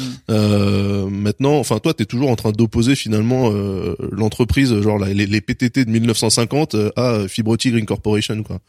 Et euh, ah bah là, toi, tu dis toujours que tu es à la cogip. mais moi, je suis à la cogip parce que ça me fait le, le terme me fait marrer, tu vois. Mais euh, moi, personnellement, dans ma cogip de 10 000 salariés, je suis dans une équipe de 6 personnes et on est complètement autonome, tu vois. Vous, auriez, vous pourriez faire un, un Slack ou un WhatsApp et tout gérer à. tout Bah, c'est pas la peine parce qu'en fait, on est juste à côté les uns des autres, donc on Oui, peut mais- se parler, ça Oui, marche mais aussi. tu pourrais être en congé paternité, être tout le temps avec ta fille, Ouais, et mais- tout le temps non, mais- géré par par mobile. Mais je, je dis pas, je dis pas qu'il faut rejeter ça en fait. Moi, je n'oppose pas les deux mondes. Je pense qu'au contraire, ça s'interpénètre complètement. Tu vois, là-dessus, je suis un petit peu euh, progressiste contrairement à d'autres gens. Euh, Correct, Daz. mais oui, mais oui, Alors, Sylvain, oui, vas-y. Sy- Sylvain, on t'a pas encore entendu euh, là-dessus. Bah, en fait, Quel est déjà, ton moi, avis moi, ce que je trouve formidable, c'est que tu n'aies pas vu ton produit. C'est-à-dire que tu vas vendre Euh, des cartes. Ça c'est fort, ça c'est fort quand même. Bah, ça. c'est ça, pas fort, c'est fou, c'est super dangereux. ce que je veux dire, c'est fort. T'imprimes un truc, c'est un truc de malade. Tu sais pas ce qui sort de l'imprimeur. Tu te rends compte de ça C'est ça. Ça, c'est un truc de Ça fou. Ça, c'est un gros risque. hein. Ils sont toutes roses, tes cartes. Non mais euh, c'est un gros risque, c'est un truc euh, qui va être vendu euh, 10 euros. Tu hobby, dont on n'a pas fait la pub, et je veux dire, le premier client ce sera moi, donc il faut, faut pas déconner non plus. Et le deuxième truc, c'est que, c'est que les gens, parfois, ils ont, dans, dans leur relation sociale et dans leur contact social, ils ont besoin juste de la présence physique. Tu vois, comme, comme ils sont pas tous. Je trouve que c'est pour ça que Fibre précisait bien que lui, étant un névropathe et un Ouais. timide, justement. Mais tu peux pas souhaiter ça pour la société non, non, non, excuse-moi, je crois que c'est un truc de vieux, ça. De Voir les gens, en vrai. Je crois que c'est un truc de vieux. Mais Arrête. Ah si, je, suis- je, je suis désolé. Mais alors, Fibre, Attends, Fibre, Fibre, dé- pour- développe là-dessus. pourquoi, pourquoi est-ce qu'on fait pas Studio 404 sur Hangout sans même mais caméra, sans moi, même mais moi, webcam mais moi, par exemple, Studio 404, ce qu'on fait dans notre fonctionnement normal. Alors pour, pour les auditeurs qui ne sont pas au courant, nous Studio 4, enfin, je pense que les gens sont quand même au courant parce qu'on en fait en public, mais globalement, Studio 404, on l'a toujours fait en réunion physique. Oui. Parce que j'ai toujours refusé de faire des podcasts via Skype que je n'aime pas du tout, notamment parce que je trouve qu'il y a un manque de répondants et d'alchimie lorsque les gens ne se voient pas ou euh, se voient à 10 images secondes, etc. Mais même, on Mais- fait des réunions avant Oui. qui sont Oui. Et justement, dans, dans le fonctionnement de 404, normalement, il y a une pré-réunion dans laquelle on se voit et on débat. Ça n'a pas été fait ce mois-ci parce Oui. qu'il y a eu impossibilité. Bah, et si, on il y est là. a eu une, mais t'étais pas là. T'étais pas là, mais nous on l'a fait. il y a eu impossibilité pour Fibre. Ouais, il y a eu impossibilité. Donc du coup, et ça se passe très bien. Et, et, et je veux dire, et je propose que pour les prochaines, on fasse tout à distance, voilà. Mais euh, ce- cela On étant, l'a fait une fois, ça se passe très bien. Ok, très bien. non, mais après, si, si on peut avoir une qualité de son par Skype, peut-être une qualité de son identique. Mais non, je il faut demande être, si ça se euh, pas. pas pareil. Mais non, il faut qu'on soit dans la même pièce pour te mettre des gifles. c'est n'importe quoi ça. Bon, bon, écoutez, Non mais c'est intéressant. dis attends. truc de vieux, voilà. Se voir en vrai. Donc pour toi, pour toi, se voir en vrai, c'est un truc de vieux. Non, se voir, se voir, un- se voir obligatoirement en vrai pour Régulièrement. pouvoir faire du vrai travail professionnel. Enfin, se voir en vrai égale travail professionnel, c'est vraiment une pensée de vieux, tu vois. Voilà. D'accord. Non mais euh, je trouve ça intéressant. Alors évidemment, c'est très, c'est très euh, couillu. Mais c'est intéressant. Bon, je pense qu'on va indigner tous les RH euh, de Twitter. Hein. Ils sont Hashtag vieux. indignement, si vous nous suivez. tous les vieux RH de Si Twitter. vous n'êtes pas d'accord, c'est que vous êtes vieux. Donc, si vous êtes vieux de gauche molle et vous avez chanté la nationale, euh, hashtag nationale. indignement La dès la nationale, sortie. pas l'international. Bah oui, parce que l'international, c'est- c'est fibre. La nationale. Très bien, j'ai hâte de voir vos réactions. Allez, la nouvelle fac. F A Q. Eh ben, dites donc, on est bien. Allez. Une petite FAQ qui du coup euh, ah bah c'est bien ça elle, elle est elle est presque en raccord mais euh, qui nous vient de Facebook ce coup-ci euh, et qui nous demande à quoi va ressembler la progéniture de la génération Y nous demande Alexis. Ah, Le parce que- vent souffle sur la steppe. parce qu'on a déjà alors la génération Y on vous rappelle que c'est un nos running gag entre nous on adore dire génération Y euh, notamment pour euh, qualifier Sylvain Euh, donc la génération Y on est d'accord que c'est la génération qui a grandi et avec internet mais ce ne sont pas les millennials qui eux sont nés avec internet où je me gourre J'en ai aucune idée. ah J'ai- ça, Sylvain ça, c'est pas j'ai- genre. ça, j'ai arrêté depuis longtemps, tu vois. Je crois que la gêne Y, c'est à partir à de la génération 80, 80 ou 81, je crois. Non, non, non. Moi, j'ai envie de poser la question à notre. non parce que moi je suis c'est moi je suis de 84. ces Moi, je suis X, moi, je suis X. moi je suis X aussi génération 78, X ouais. Ça, ça se joue sur euh, Sylvain et moi, genre 6, 7, euh, fin, fin je d'année dirais 80. je dirais euh, je dirais fin des 80 moi plutôt pour la Ouais. génération Y Ouais. Bon alors on va dire la génération d'après C'est genre Ils 92, sont nés en même temps que 93. Matrix. Oui, ils sont pas encore nés parce que maintenant les gens ils ont des gamins à 40 ans donc c'est un peu c'est un peu compliqué. Oui, puis quand Bon. on voit, oui. Non, gens- Si, non, mais les Encore gens- une fois, c'est une, c'est une Ceux question. qui sont nés dans les euh, années 2000, quoi. De merde. C'est une question. Non, non, non, pas- non, non, non, non, non, non, c'est une question ultra nombriliste en fait, parce que tu vas en Angleterre, euh, des nanas nées en 90 qui ont déjà des gosses, bah il y en a partout quoi. Non, mais Pas trop de raccourcis. Euh, mais c'est vrai parce que t'as un appart Parce- euh, fourni par la ville quand ça t'arrive avec tes filles mères, donc voilà. Je veux dire, tu vas en Angleterre, cette question n'existe pas. Déjà, déjà, ils s'appellent Tyrion et Daenerys, donc ils ont vraiment, ils ont beaucoup de mal à, à vivre. Voilà. Calici. Calici. voilà, donc. euh, Bon, vous savez pas à quoi ressemblera la nouvelle génération? Non, moi Non, franchement, Non, mais euh, si, en fait, Franchement, c'est simple. Allez, Sylvain. La question qu'il faut qu'il se pose, rapidement. c'est euh, est-ce que de toute façon, euh, Elle, c'est une. pardon, Alexis. euh, pardon, Alexis, Alexis euh, Bru. Alexis, Alexis ah bah oui, Alexis. Euh, il faut qu'elle se pose la question de est-ce que euh, donc dans cette génération Y là, le boucher d'Issingeau et le mec qui bosse dans l'IT à Paris, ils vont avoir les mêmes enfants? La réponse est non. D'accord. Ouais. Mais on pensait qu'Internet allait un Fin peu, du allait un peu mettre tout le monde sur le même euh, pied d'égalité. Tu penses qu'il y aura toujours des clivages sociaux, Encore plus, euh, trouve. géographiques? Encore plus. Ok, très bien. Eh bien, je Libre. pense pas. À quoi ressemblera la génération Je suis, post-Y je, je, je trouve que ce raisonnement très logique de Sylvain que qu'on retrouve de- dans Balzac, on va dire. C'est un Euh, raisonnement de vieux. Voilà, c'est ça. non, mais il fait, il fait, il fait abstraction, il fait abstraction que le fils du boucher et le fils du, du, du maire de Neuilly Snapchat. sont tous les deux sur Facebook, donc c'est obligé Non, de s'exprimer Snapchat, par écrit, Snapchat. donc d'avoir une culture de l'écrit, ce qui n'était pas le cas il y a 200 ans, que ce sont des gens qui Ouais. vont avoir, qu'il y a une mondialisation, il y a une mondialisation des, il y a une mondialisation des, euh, comment ça s'appelle, des loisirs, c'est-à-dire qu'ils regardent les mêmes choses à la télé. Euh, Donc la, la génération prochaine sera globale et assez unifiée pour toi. oui, oui, et euh, comment dire euh, Après, c'est vraiment par peut-être par par gros chunk de pays. Tu vois, il y a des cultures. euh, dans certains pays, les gens sont plutôt polis. Dans certains pays, les gens sont plutôt euh, renfermés sur eux-mêmes. Oh, mais Dieu. Ah, non, mais quoi C'est vrai. Attendez, c'est la vie de Philippe, c'est Les bien. gros chunks. Mais sur, sur certains trucs, je suis d'accord avec Philippe. Je pense qu'on a une génération qui sera beaucoup plus globalisée et qui aura les mêmes outils et les mêmes, les mêmes. Et les mêmes, et les mêmes, ils jouent aux mêmes jeux vidéo, ils jouent au même C'est triple on A. regarde la même, on regarde la même Daz, télé, alors. on regarde la même télé depuis, des euh, depuis 20 ans et t'as toujours des enfants qui connaissent euh, l'opéra, la musique classique, la danse contemporaine et d'autres qui sont en train de regarder Sauvé par le Gong et Beverly. Je veux dire, Donc toi, oui, mais donc Bah toi, oui, tu penses bah- qu'Internet ne donnera pas à peu près les mêmes types. mais de- non, parce qu'il y aura toujours un besoin de, de différenciation de, des uns par rapport aux autres de toute façon. Donc, Même on sur partagera Facebook, l'algo fait que ça partage des trucs dans ton cercle, donc c'est les, enfin tu vois, c'est, ça Ouais, mais vous reproduit n'avez pas l'impression que justement, enfin, Daz en parlera tout à l'heure, mais les phénomènes un peu forts ont des tout de suite des, des, des, des échos mondiaux et globaux. Non mais ils ont quoi. les mêmes outils, c'est-à-dire que tu vas Voilà. avoir les mêmes sur Snapchat, mais ils n'auront pas les mêmes, forcément les mêmes pratiques, et ils n'auront pas accès à la même culture. Tu vois. Voilà, c'est ça qui est intéressant, c'est-à-dire que le, le contenu est différent, mais l'outil est le même. Et quand vous avez des enfants Mais de milieux même, c'est déjà, différents, c'est déjà une forme de Voilà. globalisation et Voilà. d'unification un peu de, des, des cultures et des techniques, non? Oui, mais nous on avait la télé, on regardait pas les mêmes programmes, tu vois. Oui, Et- parce que c'était à la télé. Il faut voir aussi une chose, c'est qu'on on est, on est, on est absorbé par la culture américaine et la culture américaine a ceci de bien, c'est qu'elle nivelle le, les, les classes dans les populations. C'est-à-dire que non, on se, on se, en France, on se vous voit et on se tutoie, par exemple. Je reviens de Corée où il y a sept niveaux de politesse et les mecs qui sont tout en bas, on- ils, ont- ils peuvent même pas exprimer leurs idées, tu vois. Donc en, en Amérique, il y a juste le you, c'est-à-dire qu'il y a- il y a, qu'un seul niveau, c'est-à-dire le, le un clodo peut parler à Bill Gates sans problème Non, après, il y dans a le le- McDo. Après, il y a le nigger qui suit le you. Ouais. ça change tout. Voilà. Non, mais bon, et après, il y a, tout n'est pas aussi clair que ça, mais en tout cas, Ah il y a, oui, il y a- oui, effectivement. Bon, Non, en mais tout cas, juste, attends, juste bref. pour finir, juste pour finir sur cette question, cette génération Z, Non, hashtag, déjà, non, déjà. génération hashtag, Non, ça- c'est le dièse qui vient après le Z, non? Donc, je pense qu'on sera sur l'alphabet Z, hein. grec là. Non mais c'est Z. Mais non. Mais non, mais Z ça existe déjà les gars. Ouais. Ah oui, il y a déjà, ah, oui, c'est vrai oui, qu'il y a déjà une bah génération Z. bah oui. On va recommencer à A. Z C'est prime, génération A. Ah, oui. Z Turbo Non Ah, turbo, turbo EX. Bon, Alexis, on n'a pas de réponse, mais en tout cas, on a toujours peur de fibres. Allez, prochaine chronique. Sujet numéro 3. 2015, il découvre enfin le choc des photos. Oh bah oui non, mais là, tu sais. Ouais, putain. Encore une fois, je me fais complètement voler par le, le, le mec euh, qui fait les titres. Vous l'aurez compris. c'est- J'ai l'impression que c'est Mélissa. Vous l'aurez compris, c'est la chronique de Daz. Oui, c'est ma chronique. Et c'est la rentrée. Et comme le veut l'usage, nous allons débriefer notre été. On l'a déjà fait un petit peu. Mon état à moi se résume en deux lettres. PC.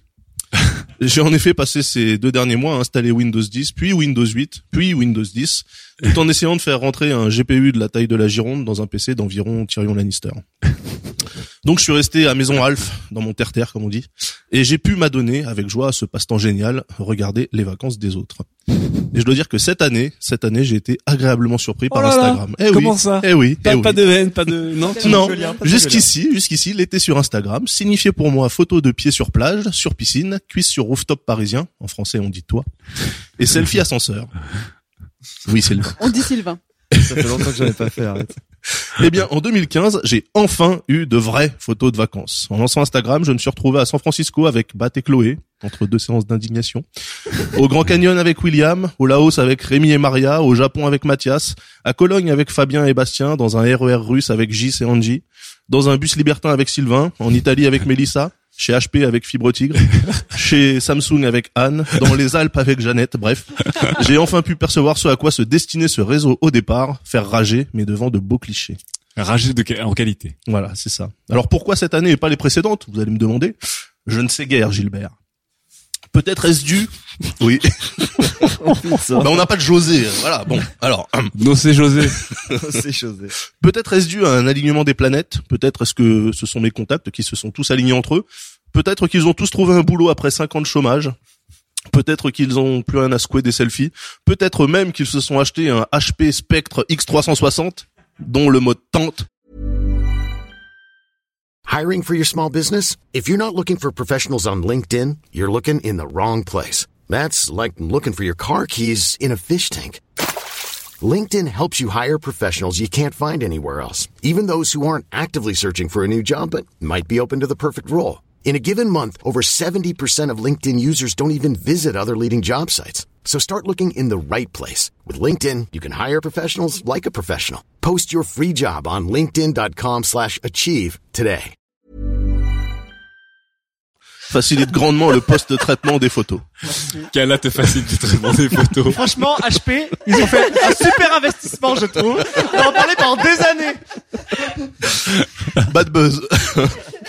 je ne sais pas et dans l'absolu, je ne veux pas savoir. 2015 m'a fait entrevoir la lumière, je veux que cela reste ainsi pour l'éternité. Et puis tiens, puisqu'on parle de photos, en 2015, j'ai également pu observer ce moment rare où les réseaux sociaux se transforment en MMORPG. Ce moment où tous vos contacts, sans exception, se lancent dans la même quête, défendre leur point de vue.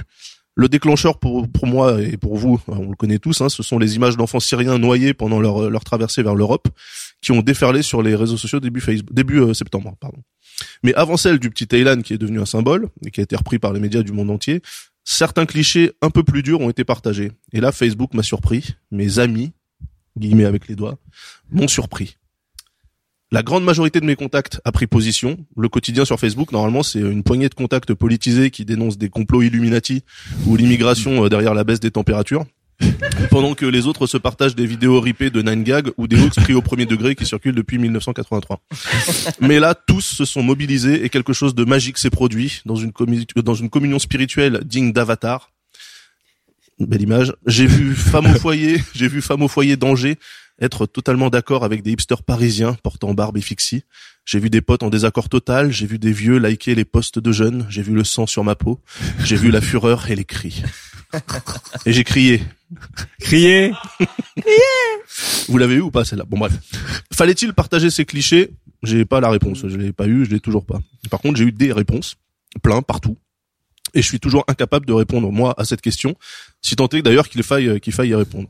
Facebook est là depuis 2007, Instagram depuis 2010, et personnellement j'aurais attendu 2015 pour en saisir la quintessence. Du coup, pour marquer le coup et à défaut de me tatouer, j'ai créé un profil sur LinkedIn. Ah oui, et d'ailleurs, euh, il mérite le détour. Enfin, je sais pas s'il est privé, mais Mon profil LinkedIn oui. Never, never private. Avec, euh, avec très, très peu d'images sur LinkedIn d'ailleurs. Ah bah oui, ou pas. Bah oui. Eh oui. Alors du coup, ça y est, enfin le, toi qui aimes tellement le, le poids des mots, tu as enfin subi le choc des photos. hein. J'ai subi ouais le Mieux choc. vaut tard euh, que jamais. Littéralement, ouais, ouais, ouais, ouais. Je, je pensais pas que c'était possible. Surtout pour la partie, euh, la partie Instagram où vraiment, euh, voilà, c'était euh, en mode second degré, la consommation second degré. Et là, non, cette année, j'ai vraiment appris des trucs, euh, visité des machins que je, enfin, vu des trucs que je connaissais pas. C'était très très intéressant. D'accord. Donc ça, ça t'a changé un peu ton rapport à, Ouais, bah, je me suis, à l'image euh, et aux photos des autres, Bah oui, par les autres. Ouais, ouais, ouais. Je pense qu'il y aura un petit peu moins de rage et beaucoup plus de, de naïveté. Je bon. l'avais jusqu'à ce que j'entende la chronique de fibre, donc là je suis reparti en mode berserk, mais euh, mais voilà, sachez que pendant un court instant j'étais cool. Alors juste sur le, le point avant d'atteindre le gros débat, vous pensez que les photos sur Instagram se sont améliorées avec le temps et que les gens partagent des choses plus plus quali ou euh, ou non? Bah, la typologie est plus grande maintenant. C'est-à-dire Ouais. que t'as plus euh, ce qu'il disait au début. Avant, t'avais vraiment les mêmes photos, quoi. C'est Ouais.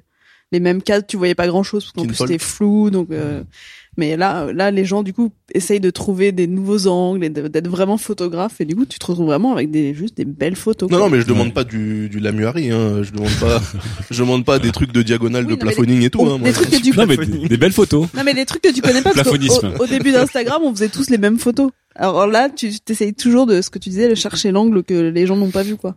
Donc toi t'es Ouais, d'accord pour dire ouais, qu'il y a comme je- une, une hausse de qualité et d'approche chez les gens sur Instagram Moi, c'est plus, pas euh, ça que je disais. Hein. Je disais que là, je voyais le Grand Canyon euh, tel qu'il devrait être pris, c'est-à-dire que le mec, il a pas zoomé sur un caillou du Grand Canyon, il m'a montré le Grand Canyon. D'accord. Donc t'avais des belles photos quoi. Voilà, des photos qui t'as regardé, des, des trucs euh, pas forcément avec une grosse recherche artistique ou une compo de malade, mais juste, euh, je suis allé dans des endroits euh, sympas, quoi. Vous preniez déjà du plaisir avant de regarder les photos des autres en vacances ou c'est effectivement comme disait Daz, vous voyez surtout des orteils des ailes d'avion? Moi, Instagram, ça m'a toujours servi à ça. C'est vrai les ailes d'avion Enfin, c'est dur. Pour choper des meufs et à ça.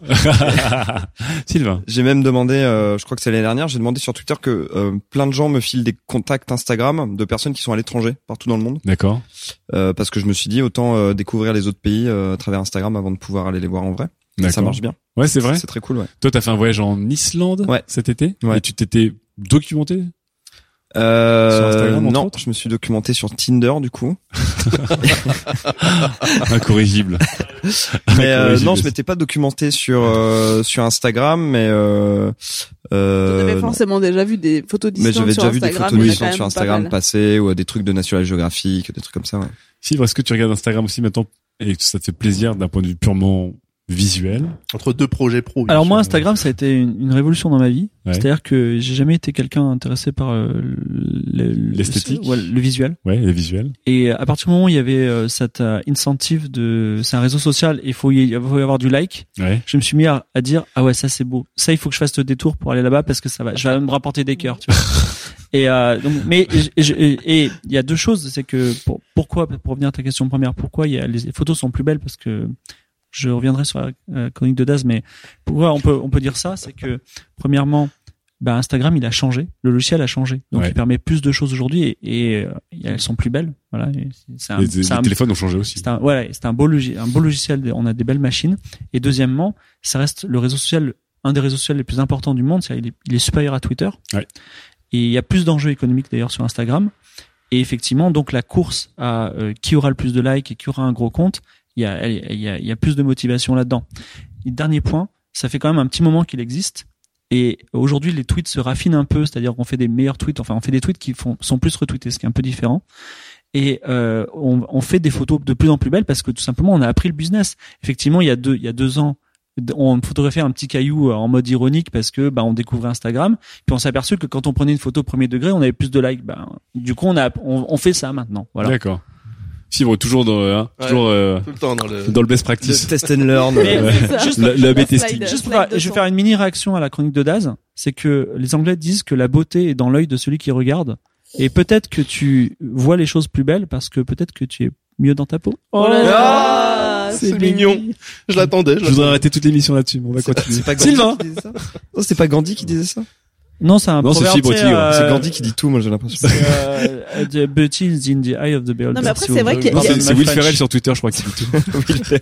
Will Ferrell. Non, not Will Ferrell. Notre Will Ferrell. Mais il y a quand- il y a quand même beaucoup moins d'ironie sur Instagram en fait. C'est vrai. Il y a mais- pas mais la recherche du bon mot, enfin il y a la recherche du beau cliché, mais c'est juste un. C'est vrai tu que prends une belle photo quoi. Mais alors, on, c'est en parlait un petit peu, mais tu le dis, tu le dis mieux, Mélissa, c'est que c'est très premier degré finalement. Instagram. Mais est-ce qu'il y a un côté aussi d'Az euh, presque reposant avoir quelque chose C'est genre j'ai aimé, j'ai pris une photo, j'ai pas tenté de faire un truc effectivement avec deux degrés de lecture ou euh, ou avec un crypto euh, crypto machin comme comme beaucoup plus euh, par écrit par exemple. Bah, sur, Twitter, ça c'est un peu l'enfer. Il y a pas beaucoup d'indignement, hashtag indignement sur Instagram. Sur Instagram, non, pas des masses. hein. À part sur quelques pubs. euh, Oui, bon, après ça c'est autre ouais. chose. Alors, deuxième partie de la chronique d'As qui du coup a fait un grand écart total. On quitte le Grand Canyon et on trouve un petit enfant syrien noyé euh, face contre face contre sable. Ouais, ouais. Euh, L'indignation est venue parce que encore une fois on revient revient à ce bon vieux choc des photos en fait. Finalement les choses n'ont pas tant changé.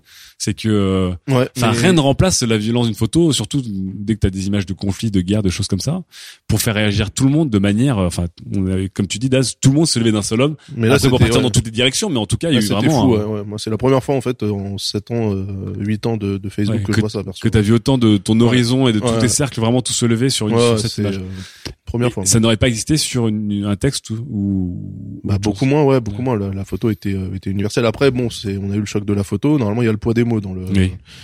Bon, on est on sur Facebook, hein, donc Ouais. non, pas beaucoup de fois.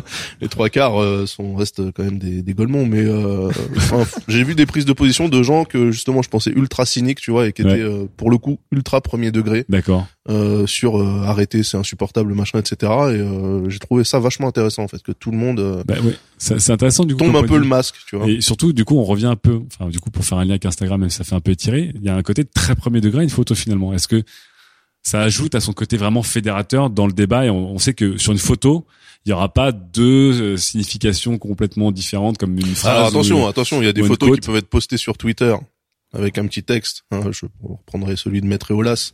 Oui. perso, j'ai trouvé nul à chier, mais bon, voilà. Maître Euh, Eolas, qui est un Twitter influent, qui avait posté Voilà, des photos d'enfants noyés avant. voilà. Il a voulu faire Mais justement, du coup, il y avait la photo et un bon Ouais, mais enfin la gueule du bon mot, quoi. Oui, non, mais Euh, justement, euh, Tu peux citer le bon mot parce que j'ai. Le bon mot, c'était donc tu voyais des photos de donc c'était pas celle de Aylan, c'était d'autres enfants. Donc là, tu voyais par contre, enfin, ils étaient pas face contre terre, tu les voyais vraiment gonflés par la noyade, etc. Machin, et allongés euh, en mode vraiment euh, cliché euh, anthropomorphique, quoi. ouais. Avec euh, ce soir sur la plage, les enfants étaient bien silencieux, tu vois. Et J'ai Ouais. trouvé ça mais dégueulasse, vraiment pour le coup. Mais, euh, mais du, du coup, ça- c'est c'est cette histoire. Là, il y a, il y a un texte qui vient presque euh, pas salir, mais qui vient rajouter une deuxième couche de signification et de débat à l'image. ouais, je alors que la photo d'Hélène, d'une certaine manière, c'est la photo oui, c'est la photo pour elle-même brute, elle-même en fait. et qui a fait que tout le monde a eu une sorte de une, une sorte de base de raisonnement vraiment très très cadré, très épuré, très premier degré en fait. Oui, il y avait dans enfin dans cette photo là, je vais pas l'analyser en mode vraiment compo parce que de toute façon la connais, compo, mais connais le- que dalle mais je veux dire il y avait euh, enfin la photo était porteur euh, porteur de porteuse de messages Ouais. en fait et euh, les photos que Eolas lui a poussé en premier, c'était vraiment pour le coup moi du du voyeurisme, c'était Ouais. euh, mettre un, un appareil photo dans une morgue, tu vois. Ouais. Et, euh, ça ça D'après toi, quelle est l'intention de d'un twitto comme euh, qui fait qui fait ce type d'action? Que- Quelle est son intention? Se faire sucer, qu'est-ce que tu veux que je te dise Non mais sincèrement, sincèrement, j'ai trouvé ça dégueulasse, vraiment. D'accord. coup. Pour le Mais alors, euh, du, du coup, avant avant qu'on pose la question aux autres chroniqueurs, pour finir avec toi Daz, t'as eu deux photos. Ouais. Il y en a une qui t'a qui t'a choqué dans le sens où tu dis il faut pas afficher ça, et l'autre qui t'a En fait, j'étais dans la dynamique suite euh, au tweet de l'autre con là. Eolas. Voilà, Eolas. Euh, j'étais dans contrairement à Cyprien ne sera pas chroniqueur 4 euh, Non mais le pire, attends, le pire, le pire, c'est que euh, ce type-là, je, le- je le suis pas moi. D'accord. Donc je suis même pas en train de te dire genre je hate en regardant sa timeline, Ouais. je m'en tape en fait de ce Oui, qu'il c'est que ça a été retweeté. Ça a été retweeté et donc ça a popé dans la mienne. Ouais. Sans Tôt ou tard, filtre, tôt sans tard, filtre, Maître sans- Eolas arrive dans ta timeline. C'est une règle de Twitter français. sans filtre, sans rien, tu vois. Et euh, j'ai trouvé ça déjà, enfin euh, ultra voyeuriste. Vraiment, j'ai trouvé ça euh, crade. Et euh, le bon mot, je l'ai pas trouvé moi ultra bon. Oui. Et euh, j'étais sur ces photos-là moi au départ. Quand après la photo d'Aylan est arrivée, euh, moi j'étais encore en mode euh, scandalisé, tu vois. Est-ce que tu as le même avis sur la photo d'Aylan justement, qui est une photo qui arrive seule, que sur ses autres photos? Bah ça on en a Genre parlé. non, on- faut pas les montrer. Là, on, voilà, on en, on en a parlé et euh, je pense qu'à à un moment le truc ne enfin la décision t'appartient même plus. Je veux dire quand tout le monde s'en empare, de Oui. toute façon le, il y a une distance qui est prise. Tu vois cette photo, je peux la regarder maintenant. Euh, je l'ai vue au départ, euh, j'avais vraiment un haut le cœur Ouais. et maintenant je peux la voir en tant que euh, cette photo c'est un témoignage, tu vois. D'accord. Et donc voilà, le truc a été repris par tout le monde et euh, je peux pas, je peux pas dire non, il fallait pas la montrer, etc. Il y a... Après, encore une fois, Oui, c'est ça dépend débat, tu, hein, ouais, ça oui. dépend où tu places aussi ton curseur, tu vois. Moi, personnellement, je sais que euh, ça m'arrive rarement, tu vois. Enfin, je suis pas un mec non plus à aller sur euh, sur rotten.com ou les trucs comme ça Mhm. pour regarder des photos d'accidentés de la route. Donc c'est pas c'est pas trop ma cam. Et Ouais. euh, j'ai vraiment été euh, chamboulé moi quand j'ai vu les premières photos euh, tweetées par l'autre idiot là. Je... D'accord. Mais en même temps, c'était son but, tu vois, chambouler Ouais. les gens. Vous, cher chroniqueur, du coup, euh, par rapport à ce que Daz a vécu, est-ce est-ce que vous pensez qu'il y a donc toujours cette puissance de l'image, surtout lorsqu'elle est dénuée de tout le reste, qu'il y a vraiment que l'image Euh, moi j'ai bien aimé le, le j'ai- j'étais dans mon bus libertin pendant le pendant le truc donc j'ai pas vu Vous beaucoup rappelez-vous de ce que vous faisiez lorsque euh, j'ai pas vu beaucoup de photos. Euh, c'était un peu speech travail en fait. Et du Oui. coup euh, oui oui. Et du coup, Travailler. Il Et travaillait, il travaillait les meufs. et du coup non pas du tout. Et du coup euh, en fait moi ce que j'ai bien aimé c'est le quand les, les sémiologues ont commencé à s'emparer de, de justement du phénomène euh, plutôt que mes amis Facebook que de toute façon je ne lis pas euh, et on commençait à Le point condescendance. Et à- non mais comme tu disais tout à l'heure, le poids des mots chez nos amis Facebook sont souvent euh, Oui, oui, oui. le poids d'une plume et, euh, et pas une plume qui sait écrire malheureusement. Et, oh putain. Mais t'as forfilé. Je connais qui va perdre des amis ce soir. Et ça c'est marrant, ma timeline est bien calme. tout le monde m'a bloqué. Euh, et, et en fait, j'aimais bien le, enfin j'aimais bien, j'ai trouvé ça très intéressant le fait que un enfant euh, dans une situation euh, de misère absolue, c'est euh, quelque chose qui se retrouve tout au long de l'histoire. En fait, il y a eu plein de clichés comme ça. Il y a eu la petite fille au Vietnam, il y a eu euh, un enfant mort euh, en Afghanistan, etc.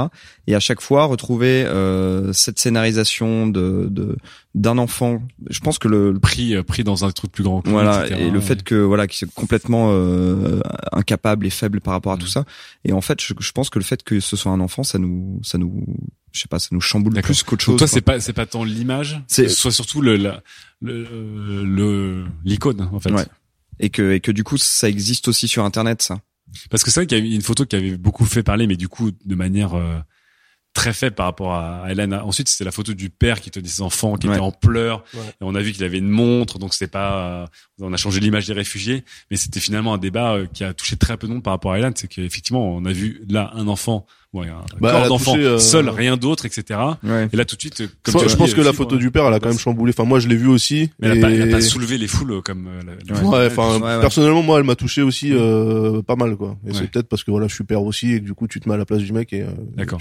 Mais autour de toi, en tout cas, t'as pas vu autant de réactions. Non, non, beaucoup moins, ouais, Ouais. carrément, carrément. Bah si, j'ai eu les réactions de dire, ah regardez, en fait, les migrants réfugiés nanani, ils ont des tags, des euh, au poignet et finalement ils sont pas en galère, donc pourquoi ils viennent, quoi, tu vois Un truc un peu idiot. Et Facebook en même temps, bon bah voilà.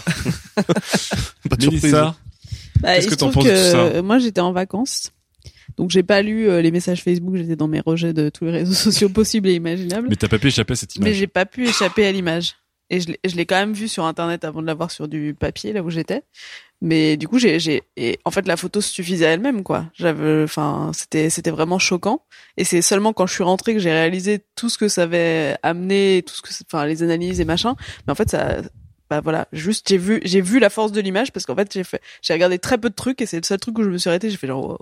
Alors pour pour euh, pour se distancier juste de, du, du poids émotionnel de l'image, mais vraiment pour analyser le type de média, est-ce que ça vous aurait autant touché si ça avait été un autre média? Donc on parle de texte, mais aussi est-ce que ça vous aurait touché si on avait entendu un enfant hurler dans un fichier audio, si ça avait été une vidéo? Est-ce que l'image, finalement, après toutes ces années, reste un média qui est vraiment très fort, très iconique parce que ça ne bouge pas, c'est quelque chose euh, où, où là c'était exceptionnel. Ou est-ce que vraiment l'image est- reste quand même une sorte de, de média qui, qui a cette euh, à laquelle est attachée cette puissance en fait Fibre. Euh, je vais juste, comme tu m'as pas demandé mon avis, je. Oh, excuse-moi. Mais comme tu l'as, ouais, parce que tu l'as beaucoup donné dernièrement. Oui, c'est vrai, c'est vrai. Non, mais c'est pour ça. Je... Est-ce que je peux? Oui, bien Ok, très bien. Avec grand plaisir. Euh, vous voyez s'il vous On est sur France Inter Voilà. ici. hein. euh, je- j'ai un- je- enfin comment dire, les, les photos et euh, Oui. les hashtags. N'oubliez pas notre émission Radio Marais. On parlait de Bring Back Your, Girl. Moi, j'ai pas Oui. oublié. Et euh, Aussi 2012, moi j'ai pas je- oublié. je trouve que c'est pas euh, comment dire, euh, c'est pas inutile parce que c'est des choses il faut il faut pas les oublier. L'indignation ne sert à rien. Euh, Twitter ne sert à rien. L'indignement. Voilà, le- les pétitions, les, les, les, les aboiements des gens, c'est insupportable. Euh, par contre, c'est vrai que faut, moi personnellement, je, vous savez, j'aime l'argent, mais cet argent, je veux pas, je veux pas m'acheter euh, un hélicoptère super polluant avec. Je veux faire, je veux rendre le monde meilleur, et c'est pour ça, Ouais. c'est bien qu'il faut, il faut pas oublier ces choses-là, parce que quand si l'un l'un de nous, chroniqueurs, euh, animateurs, producteurs, on a un jour de, le pouvoir de résonance et de changer les choses, c'est à ce moment-là qu'il faut se souvenir de ces photos-là est-ce- et qui ont Est-ce qu'on le fera par l'image? Eh bien, moi en tout cas, Est-ce que je, je vais te, je vais te que c'est donner. une image, c'est c'est un cas très Bah, spécial? Parce bah, que pour toi l'image restera un média. Par exemple, j'ai j'ai fait un jeu vidéo qui a eu du succès avec cette, avec, avec- non mais avec l'argent du jeu vidéo, on en fait un autre Oui, sur l'espionnage et la politique. oui. Et je vais parler de Bring Back, je vais parler de Bring Back Our Girl pour sensibiliser les, gens à ça, entre autres choses. D'ailleurs, je vais aussi parler de la cause animale, je peux, enfin, parce qu'il y a des choses qui me touchent, qui m'ont touché avec des, des images que j'ai vues sur Internet. Et D'accord. j'essaie d'agir, tu vois. Et je pense qu'il faut, euh, ce serait très bien si Twitter passait dans une V3, on va dire, où on était vraiment dans une véritable action plutôt qu'un indigne, un indignement, puisque c'est le mot du soir. Voilà. D'accord. Le mec a placé sa promo. Ouais. C'est très habile. Homme sandwich toujours. Le mec est complètement taré, quoi. Putain. Désolé, Ah, c'est- mais là, c'est hyper choquant. petits, ces Tu petits en- trouves ça choquant Je vais m'indigner. Vas-y, dis-moi alors. que j'ai dit syriens, ça me rappelle un de mes jeux que je prépare. Non, mais t'as, t'as, t'as même pas parlé de l'image en, enfin, tu parles, enfin, Mais, je, mais, je- Mais c'est- si, c'est je- je- Moi, je, je, dis- je dis que c'est- je vois pas. Je dis que ces images, c'est- ce, ce relais image, son ou, euh, ou, euh, ou, euh, texte, il est important. Faut pas l'oublier parce que euh, Bring Back Our Girl, aujourd'hui, tout le monde l'a oublié. Oui. Je veux dire, plus, personne ne milite, alors que ces filles-là sont encore en train de se faire violer au Mali. Hein. Je veux dire, rien n'a changé. Donc, euh, euh, il faut il y a- et en plus la France a retiré ses troupes, tout va bien, voilà. Donc, il faut pas l'oublier et il faut surtout pas que dans, enfin, au lieu de vous indigner et d'en parler aujourd'hui, il faut que dans Oui, mais cinq si ans tu vous voulais- n'oubliez pas cette Mais tu image l'auras d'un pas oublié. Moi, l'image, je pense que Eh je bah, l'oublierai jamais. Comme la, la petite vietnamienne, tu l'oublies pas, quoi. Est-ce que, est-ce que Et si vous tu faites quoi voulais, tous les jours oui, mais si tu voulais ramener, si tu voulais ramener un jeux. peu, hein, parce que on va faire, on va revenir euh, synthétiser tout ça, mais si tu voulais refaire exister quelque chose comme euh, euh, comme Melissa doit réexister sur Internet, Bring Back Our Girls, tu le ferais réexister avec un hashtag, avec une vidéo reportage, avec une image iconique. Qu'est-ce qui serait le plus puissant pour toi, pour toucher les gens aujourd'hui sur Internet? Euh, Internet, euh, pour sur ce plan-là, a, a échoué. Donc il faut il faut il faut utiliser d'autres moyens, des moyens. Peut-être il faut utiliser de la violence interne à la société, euh, faire une pression auprès des, des, des décideurs d'une façon ou d'une autre. À un moment, il y a eu une guerre en Libye euh, sous Sarkozy. Pourquoi?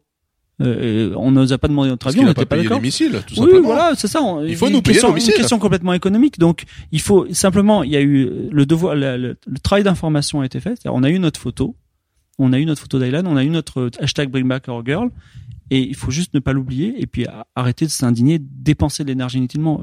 Et si, faites bouger les choses plutôt que d'en parler. Voilà. D'accord, mais ça n'a pas répondu à mes questions en fait. Non.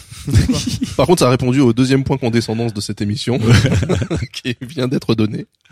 Non, mais donc, est-ce que l'image, ju- juste pour savoir par rapport à la chronique de Daz, est-ce que dans ce monde multimédia, on l'a ressorti multimédia, est-ce que dans ce monde multimédia, l'image en fait reste reste restera oui, oui, là. le, le vecteur le plus puissant finalement par rapport à tout ce qu'on a pu connaître, c'est-à-dire euh, t'as du serious game, t'as des hashtags, donc t'as de l'écrit, t'as de l'audio, t'as de la vidéo, t'as plein de choses. Est-ce que cette bonne vieille image en fait reste Ouais. aujourd'hui le Mais elle est, elle est allée beaucoup plus vite. On l'a vu beaucoup plus vite. C'était beaucoup plus fort tout de suite. Si ça avait Ah été oui. un mais on son. peut on peut partager des vidéos non, très mais vite. bien mais sûr, appuyer, mais faut le son, appuyer sur le- sur oublié le contenu du son, la vidéo, tu te rappellerais d'une image dans la vidéo, enfin, tu te souviendrais pas juste de cette image, et là, t'as aucun doute, tu sais où était l'enfant, le cadre, enfin, le truc, quoi. Donc pour vous c'est pas c'est pas un reliquat ou un héritage de notre culture qui est une culture de l'image euh, parce qu'on est né avec des magazines des choses comme ça. Non, on fait quelque chose mieux, qui a qui a amené aujourd'hui à rester euh, C'est que ce soit d'un hein. côté du spectre sur les photos de vacances Instagram qui ont un vrai impact euh, et de l'autre côté du spectre des images euh, très dures de guerre ou de sensibilisation. Une nuance, c'est qu'il y a aussi un contexte politique hyper fort. C'est-à-dire cette photo, elle, elle n'a pas été prise par n'importe qui. Elle apparaît pas de, on va dire, innocemment. C'est-à-dire qu'il y a, eu- il y a quand même cette, eu cette polémique de pour ou contre. Théorie du complot ou pas Théorie du complot. J'ai l'impression, j'ai l'impression, j'ai quoi. l'impression, j'ai Il l'impression. y a un triangle dans la photo. Eh ben, non, mais arrêtez. C'est vraiment, c'est vu- c'est grossier parce que je veux dire, il y, a- il y a eu une vraie. S'il n'y avait pas eu ce débat politique ensuite, la photo n'aurait pas existé. C'est tout. Je veux dire. C'est- C'est-à-dire c'est c'est évident. Je comprends Bah, pas. bah, parce Moi non que- plus. Quoi S'il n'y avait pas Je eu pense ce que débat les politique ensuite, que la la photo n'aurait sorte. pas progressé. Quoi Non, la- photo a participé d'un d'un mouvement. Euh, qui il y a eu un débat en France pour ou contre. euh, euh, D'ailleurs, la France a été hyper frileuse jusqu'à ce que l'Allemagne prenne une Mhm. décision. Voilà, c'était. euh, c'est le bon, le bon produit au bon moment, hein, cette photo. Il y, a un- il y a un débat odieux entre le fait que les immigrants euh, soient, euh, enfin, soient préférables ou non au SDF. Dire, c'est incroyable. Mais euh, disons que cette photo, elle, elle est là parce qu'il y a un débat. Elle a été renforcée, non pas parce que c'est une image, mais parce qu'il y a un débat politique derrière. Il y a un contexte. Tu ne crois pas que c'est plutôt l'image qui a forcé le débat politique à se polariser dessus Oula, je pense pas du tout. Non. Il y avait, que il y avait c'est déjà bon. le débat et cette image n'a fait que l'accentuer. Oui, de toute façon, il y avait 20 000 Non, mais il y a personnes qui arrivaient aux frontières, donc quoi. il va falloir. et le débat était inévitable, donc il fallait, on va dire, sortir les armes préventives. Et oui, mais est-ce en est qu'autant de gens avaient participé au complot. débat Ouais. Est-ce qu'autant de gens avaient participé à ce débat et surtout été en faveur des migrants s'il n'y avait pas eu cette, cette image? Parce qu'il y, avait quand même beaucoup d'images avant. On, on- on- je rappelle que Libé a sorti un, un post assez intéressant en s'excusant d'avoir loupé cette photo d'Aylan et en disant d'un autre côté, mais on l'a vu passer sur le coup, nos iconographes ont trouvé trop violente, on l'a pas gardée. Et en fait, on se rend compte que tout le monde l'a reprise, on se rend compte de la puissance aujourd'hui. Mais avant, ça faisait trois mois qu'on avait Désolé d'avoir eu de la pudeur. Non, non, mais, non, mais ce qu'il il disait surtout, c'est qu'il disait, voilà, mais ce qu'il disait, c'est qu'en fait, euh, c'était le quotidien qui a fait le plus de une sur la crise des migrants, qui a fait des reportages et qu'on les accusait même de faire trop euh, de, de lumière et trop de d'attention pour pour cette cause. Euh, et, et en fait, Libé en fait euh, avait- couvrait depuis très longtemps cette, cette- ce, ce problème et disait on n'a jamais eu un répondant euh, fou. Euh, de, de- dans Ah, ils nos ont- articles, dans nos unes. Ils ont fait un post comme ça de- d'un peu Ouais, dégris, le- quoi. le- ouais, on était là. Non, c'est c'est pas là, c'est c'est pour dire, c'est c'est pour dire, on l'a loupé, mais on avait déjà fait six unes dessus, etc. Et puis en fait, on, les gens, n'en- il n'y avait pas tant de retour que ça, quoi. Et là, cette photo, en fait, a tout renversé. C'était un peu, C'est un peu, c'est un peu aigri, moi, je trouve. c'était un, un petit peu aigri, c'était un petit peu aigri de la, de la part de Libé, mais qui raconte aussi le fait que ce débat existait déjà et que cette image Ouais. là lui a donné une échelle, une dimension qui n'existait pas avant. En tout cas. Bon, c'est un gros débat en tout cas. Hein. Gros Ouais. débat. On, a- C'est vrai. on attend, on attend vos réactions sur Facebook. Hein. on lira impatiemment. Je vous propose de faire des réactions sur Facebook les plus facebookiennes possibles, comme ça on rigolera bien. Allez, on attaque une fac. F, A, Q. C'est la rentrée. Alors j'en ai une facu qui est très pragmatique. Hein. Euh, Jérém, aka J Brialon, donc je pense que c'est Jérémy Brialon hein, sur Twitter, nous demande aujourd'hui je lance un service internet. Comment communiquer efficacement dessus? Qu'est-ce qui est incontournable? Alors, Jérémy voudrait exister sur internet. C'est la rentrée, Mélissa. Non, mais voilà, aujourd'hui, tu lances ton un plan média gratuitement. Aujourd'hui, tu lances ton service sur Internet. Comment tu fais pour exister? Parce qu'effectivement, t'as tellement de gens qui lancent des services sur Internet. T'as Bah, tellement d'outils de recuration, de plateformes de curation. De... Comment tu fais pour exister il y a des T'es obligé, incontournables. obligé. Alors, Mélissa en non, mais premier. oui, a- qu'est-ce que tu ferais C'est une FAQ, faut aller vite. Il y a les incontournables, donc t'es obligé d'être présent partout, mais en fait, faut pas faire comme tout le monde, sinon t'existes pas parce que bah t'as rien d'original. Mais faut Après- trouver une technique originale. Ouais, mais alors vraiment original, parce que par exemple, parlons des Revenants, la série de Canal+. Ils ont Oui. essayé de faire un truc original en avec un hashtag euh, rejoint, je sais pas quoi. Je vais pas citer leur hashtag, ce serait faire de la pub. Rejoins la horde. Et c'est tellement ridicule que tu fais mais non. D'ailleurs, non, c'était même pas non, original, non, du coup. non. Et en Mais plus, c'est la- pas original, ouais. moi, oui, pas- non mais, non mais sur une mosaïque, c'était quoi une mosaïque interactive ou je sais pas quoi? Donc eux ils devaient se dire que c'était original, très- mais c'était pas du tout original. Surtout que la Un série se dispositif suffit à elle-même. 360. En gros, si t'as un bon produit, ton truc, ça va faire du bouche à oreille. Et ce que tu veux, c'est le bouche à oreille. D'accord. Donc pour Mélissa, le produit euh, racontera, enfin le produit se suffira pour. Faut juste euh, que pour se faire en sorte que deux trois personnes sachent. Ok. Sylvain. fais nous une roco. Alors, Slide 1. la stratégie, c'est que tu ne sors pas de produit. tu fais une, une landing page avec un formulaire web qui permet de rentrer son adresse email. Ensuite, tu fais du gros hacking sur Twitter et sur tous les réseaux sociaux. Du growth. Du growth hacking, donc tu fais du mass follow, du follow back, avec tout le temps le lien dans ta bio. Les mecs vont dessus, il y a une courte description de ce que ça va être. Si tu convertis à plus de 25%, tu lances ton produit, sinon tu laisses tomber, tu fais autre chose. D'accord. Une fois que t'as que t'as lancé ton produit, tu signales au mec le produit est sorti, venez venez l'essayer. Et là, tu fais ta campagne RP auprès des médias pour avoir des retombées presse. Donc pour Ça toi, 500 Sylvain Palais, mesdames et messieurs. 500 euros. C'est rigolo, mais Sylvain Palais a recréé le système euh, qu'avait créé euh, Régine il y a 60 ans. Régine, quand elle a ouvert sa première boîte de nuit à Cannes. L'histoire se répète. Non, mais c'est génial. Et bah Régine Régine- des MVP, qu'est-ce que tu veux que Régine crée sa boîte de nuit. La boîte de nuit n'est pas euh, fonctionnelle. Elle fait une soirée de lancement où elle refuse tout le monde à l'entrée. C'est énorme, c'est parfait. Et en fait, il y a un vigile qui ouvrait apparemment la porte et qui disait non, je, désolé, vous pouvez pas entrer, c'est plein. Il fermait la porte aux gens. Et le lendemain, quand la boîte a vraiment pu ouvrir, c'était blindé de blindé de personnes. Donc là, tu fais pareil, tu n'as même pas de produit fonctionnel, mais Voilà. tu crées un petit portail de teasing, genre laissez votre mail, ça va être génial. C'est marrant parce que moi je pense, euh, enfin après en même temps je suis pas, je suis pas dans le milieu, mais euh, il y a une marque qui essaie de faire ça pour euh, pour lancer sa montre en plus via Kickstarter, une montre connectée donc euh, double fail. Et euh, elle fait exactement ça, c'est-à-dire vendre un produit où je regarde les photos, je sais que c'est des trucs qui ont été faits sous AutoCAD et je sais que c'est de la merde. Euh, et du coup, mais jamais de la vie je m'abonne. Mais en fait, tu, Tu sais Euh, trop quoi. Ah non, mais attends, mais Kickstarter, ouais. c'est donner de l'argent, là, c'est juste donner ton adresse mail. oui, là Sylvain, il- Sylvain, il monte même pas de produit, c'est-à-dire que là, les mecs, ils ont- juste une description. ouais. Sylvain, c'est le buzz avant le produit en fait. D'accord. Non, mais c'est bien, c'est c'est Non, mais c'est comme ça, au moins, si ça marche pas, t'essayes autre chose et t'essayes, t'essayes. T'essayes. tu sens un service sur internet, comme- comment tu fais pour le faire connaître? Alors, efficace. Une méthode Il faut ultra aider, il simple. faut aider notre petit Jérém. une méthode ultra simple. Tu euh, privatises la piscine Molitor. C'est pas dur, c'est déjà privé de base. tu fais venir dedans tout ce que tu peux trouver comme has-been de l'intelligentsia parisienne, des people, des machins comme ça. Des Même des mecs qui people. sont pas là, en fait. et après, tu leur demandes de tweeter en utilisant des hashtags. Des liens internet, ils ont Et des liens internet aussi, ouais, avec en plus un compteur. Non, tu leur, tu leur donnes les tweets. Mais ça te coûte beaucoup d'argent. tu leur, tu leur écris leurs tweets. Ça te coûte des ronds, mais au moins on t'a vu. Et t'essaies, aussi de faire quoi. chanter, euh, enfin, parce qu'il faut quand même c'est pas juste pour ton téléphone. Bon, Tu bah là, fais- là, tu fais là, venir pour du- pas le nommer, on parle de la, la fameuse soirée Samsung euh, pour le lancement de leur dernier Trying téléphone. to much oui, tout à fait. Trying to much Chung. Voilà. C'est le nouveau nom de Samsung. Qui sont vraiment décidément. J'aimerais bien d'ailleurs la- l'avis de Sylvain Palais sur euh, ces gens-là parce que euh, ça fait quand même deux trois OP qu'ils enchaînent et euh, je me 2, dis. 3, 20, 30 plutôt, non? Ah mais moi, j'ai- enfin celle que j'ai vue déjà, je me dis c'est prochaine étape euh, la lune quoi, tu vois. Ouais. Je- euh, là c'est c'est c'est compliqué quand même. Sylvain, qu'est-ce que t'en penses de Samsung? Sera l'occasion d'une prochaine FAQ. Et toi, Fibre? Tu lances un service ou un produit sur Internet, comment tu fais pour le faire connaître? Rapidement, 100% d'accord avec Mélissa. Ok. Donc soit ton produit est bien, il marche, soit soit ça vaut pas le coup parce qu'il y a trop de, enfin voilà. Ouais. Euh, avec une nuance. Oui. Ah. Parce qu'elle a, elle a Mehdi euh, de CanalSat qui font des bonnes choses. Disclaimer, Ah, il a travaillé pour eux. Ah voilà, ça. Avec qui Fibre Non, mais pas je- travaillé c'est transparent. Et euh, euh, non, mais. C'est-à-dire que, c'est-à-dire que elle a, elle a dénoncé CanalSat, mais CanalSat vend du, du, du contenu de fiction. Et c'est pas pareil qu'un service, donc. euh, D'accord. Non, mais là, la fibre, c'est une FAQ rapide. Ouais, tu voilà. sors un service sur Internet. Comment Voilà. tu le fais connaître? Quelles sont tes techniques que tu vas il est partager à bon, Jérémy? il est bon ou tu crèves, voilà. Il est bon, tu crèves. Ok, non, d'accord. non, Non, c'est bien. Fibre est d'accord avec il, il est bon, ça suffit pas. hein, il faut communiquer autour. Ah non, mais attendez. un produit juste un truc. bon, ça marche Ah pas. Bah, Outzer, fibre, Outzer, t'as pas fait que ça. Donc je suis désolé.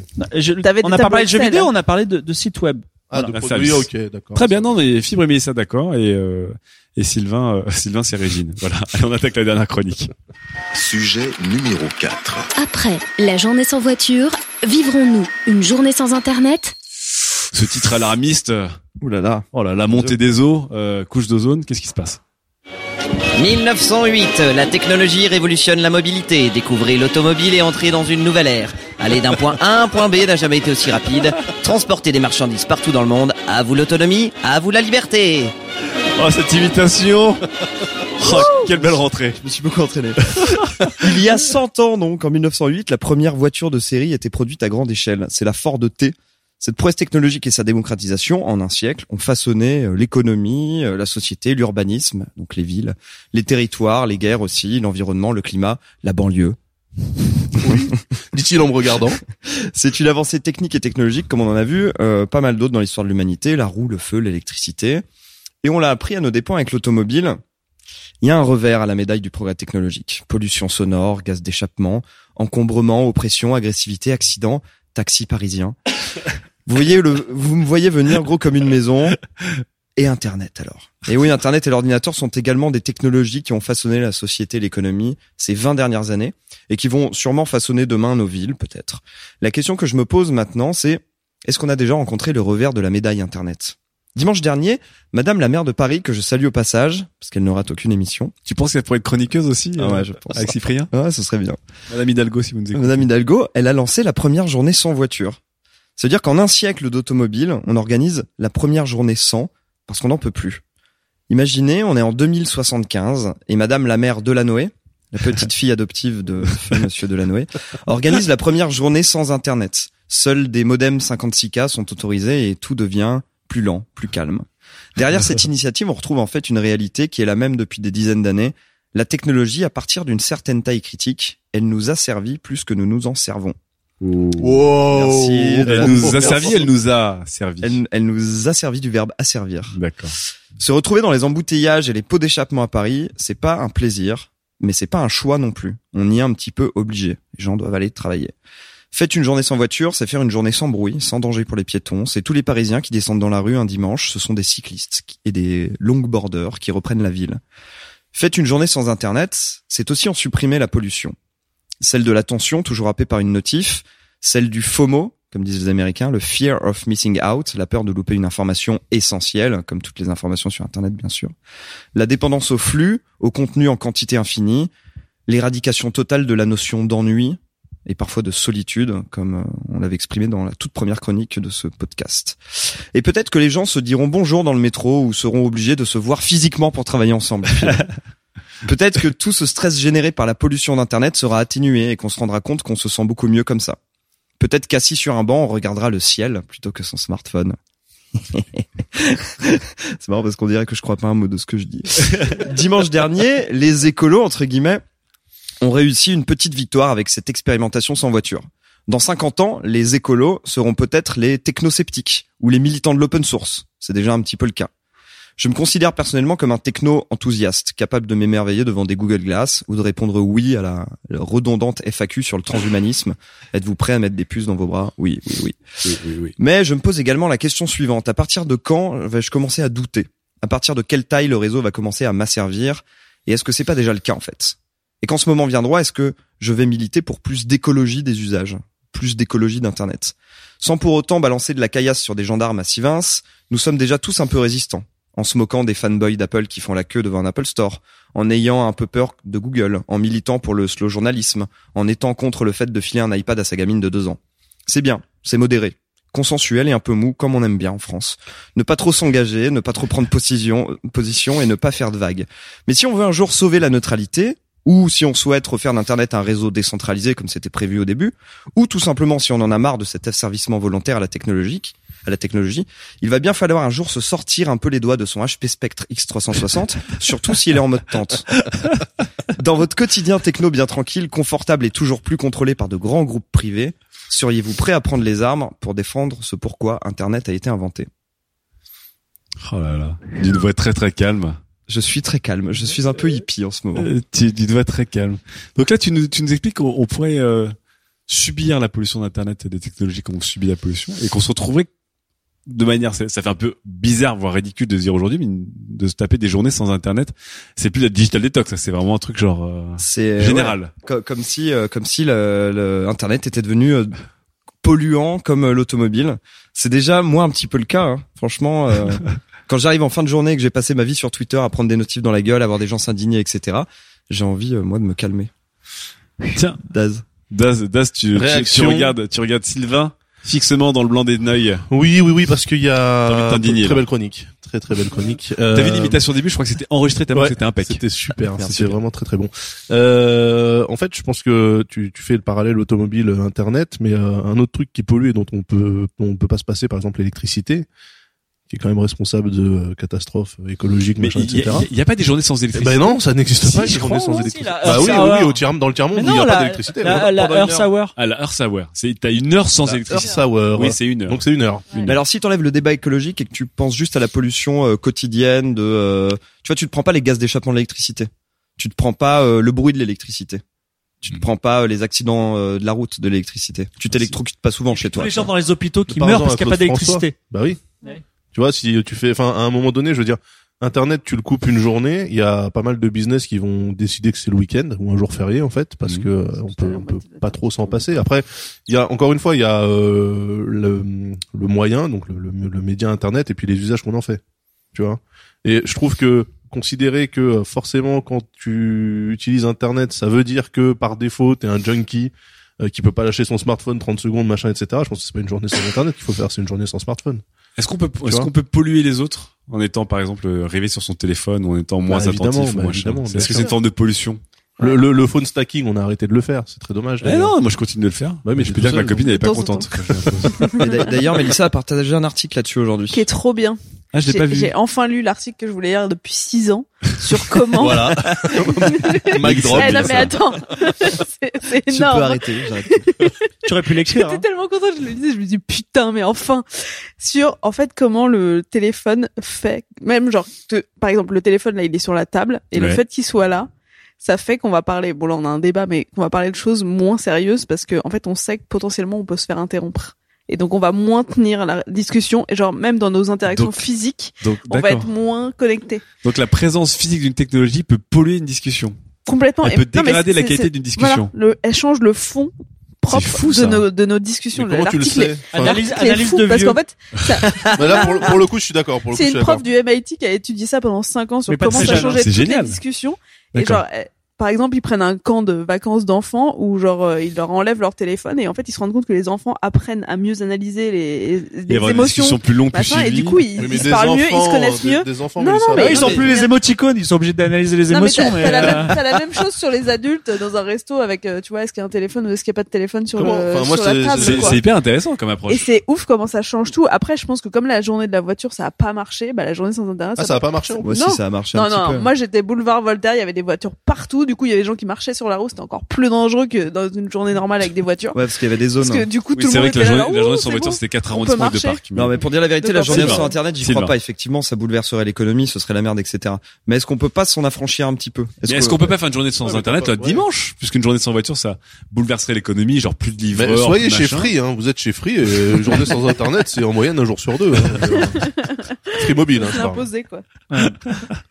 Ouais, moi c'est la, la journée sans 4G l'année sans 4G chez Free Mobile Bah voilà, Bref. c'est ça. Je, je, fibre. je pense que le, le, fibre qui parle très calmement et qui envoie des missiles ce soir. Mais vraiment il appuie sur le bouton de manière très soyeuse. Je pense que C'est un Sylvain est exocet non, euh, euh, je pense Un que le, le parallèle entre euh, la, la voiture et la- l'internet est une erreur. d'accord. Pourquoi? Je suis d'accord. Ne serait-ce que parce que l'internet, enfin, vous apporte de l'amour. Je suis pas d'accord. non mais je veux dire, excusez-moi. tu ne t'es pas fait dépuceler sur une banquette arrière de de Xantia Break Alors, je dirais pas pour moi, mais il y a beaucoup de gens à qui c'est pas arrivé. Mais surtout, je, enfin, c'est pas forcément ça. C'est Oui. Instagram.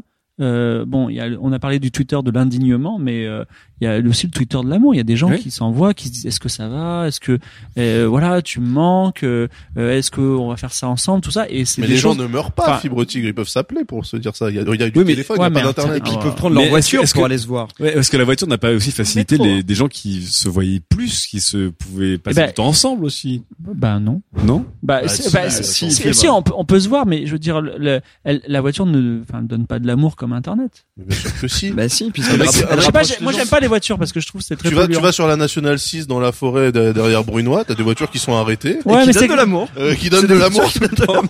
Il y a des petits bougies sur le tableau de bord, c'est magnifique. Moi, je, un vrai moment de poésie en fait. hein. D'accord. Et voilà. Non, mais plus sérieusement, plus sérieusement, parce que ce débat, il, il a un scope assez large, je pense, et qui, Est-ce qu'on peut arrêter de faire des blagues non, de mais minutes voilà, et qui, pour garder la métaphore de la voiture, peut déraper dans tous les sens très vite.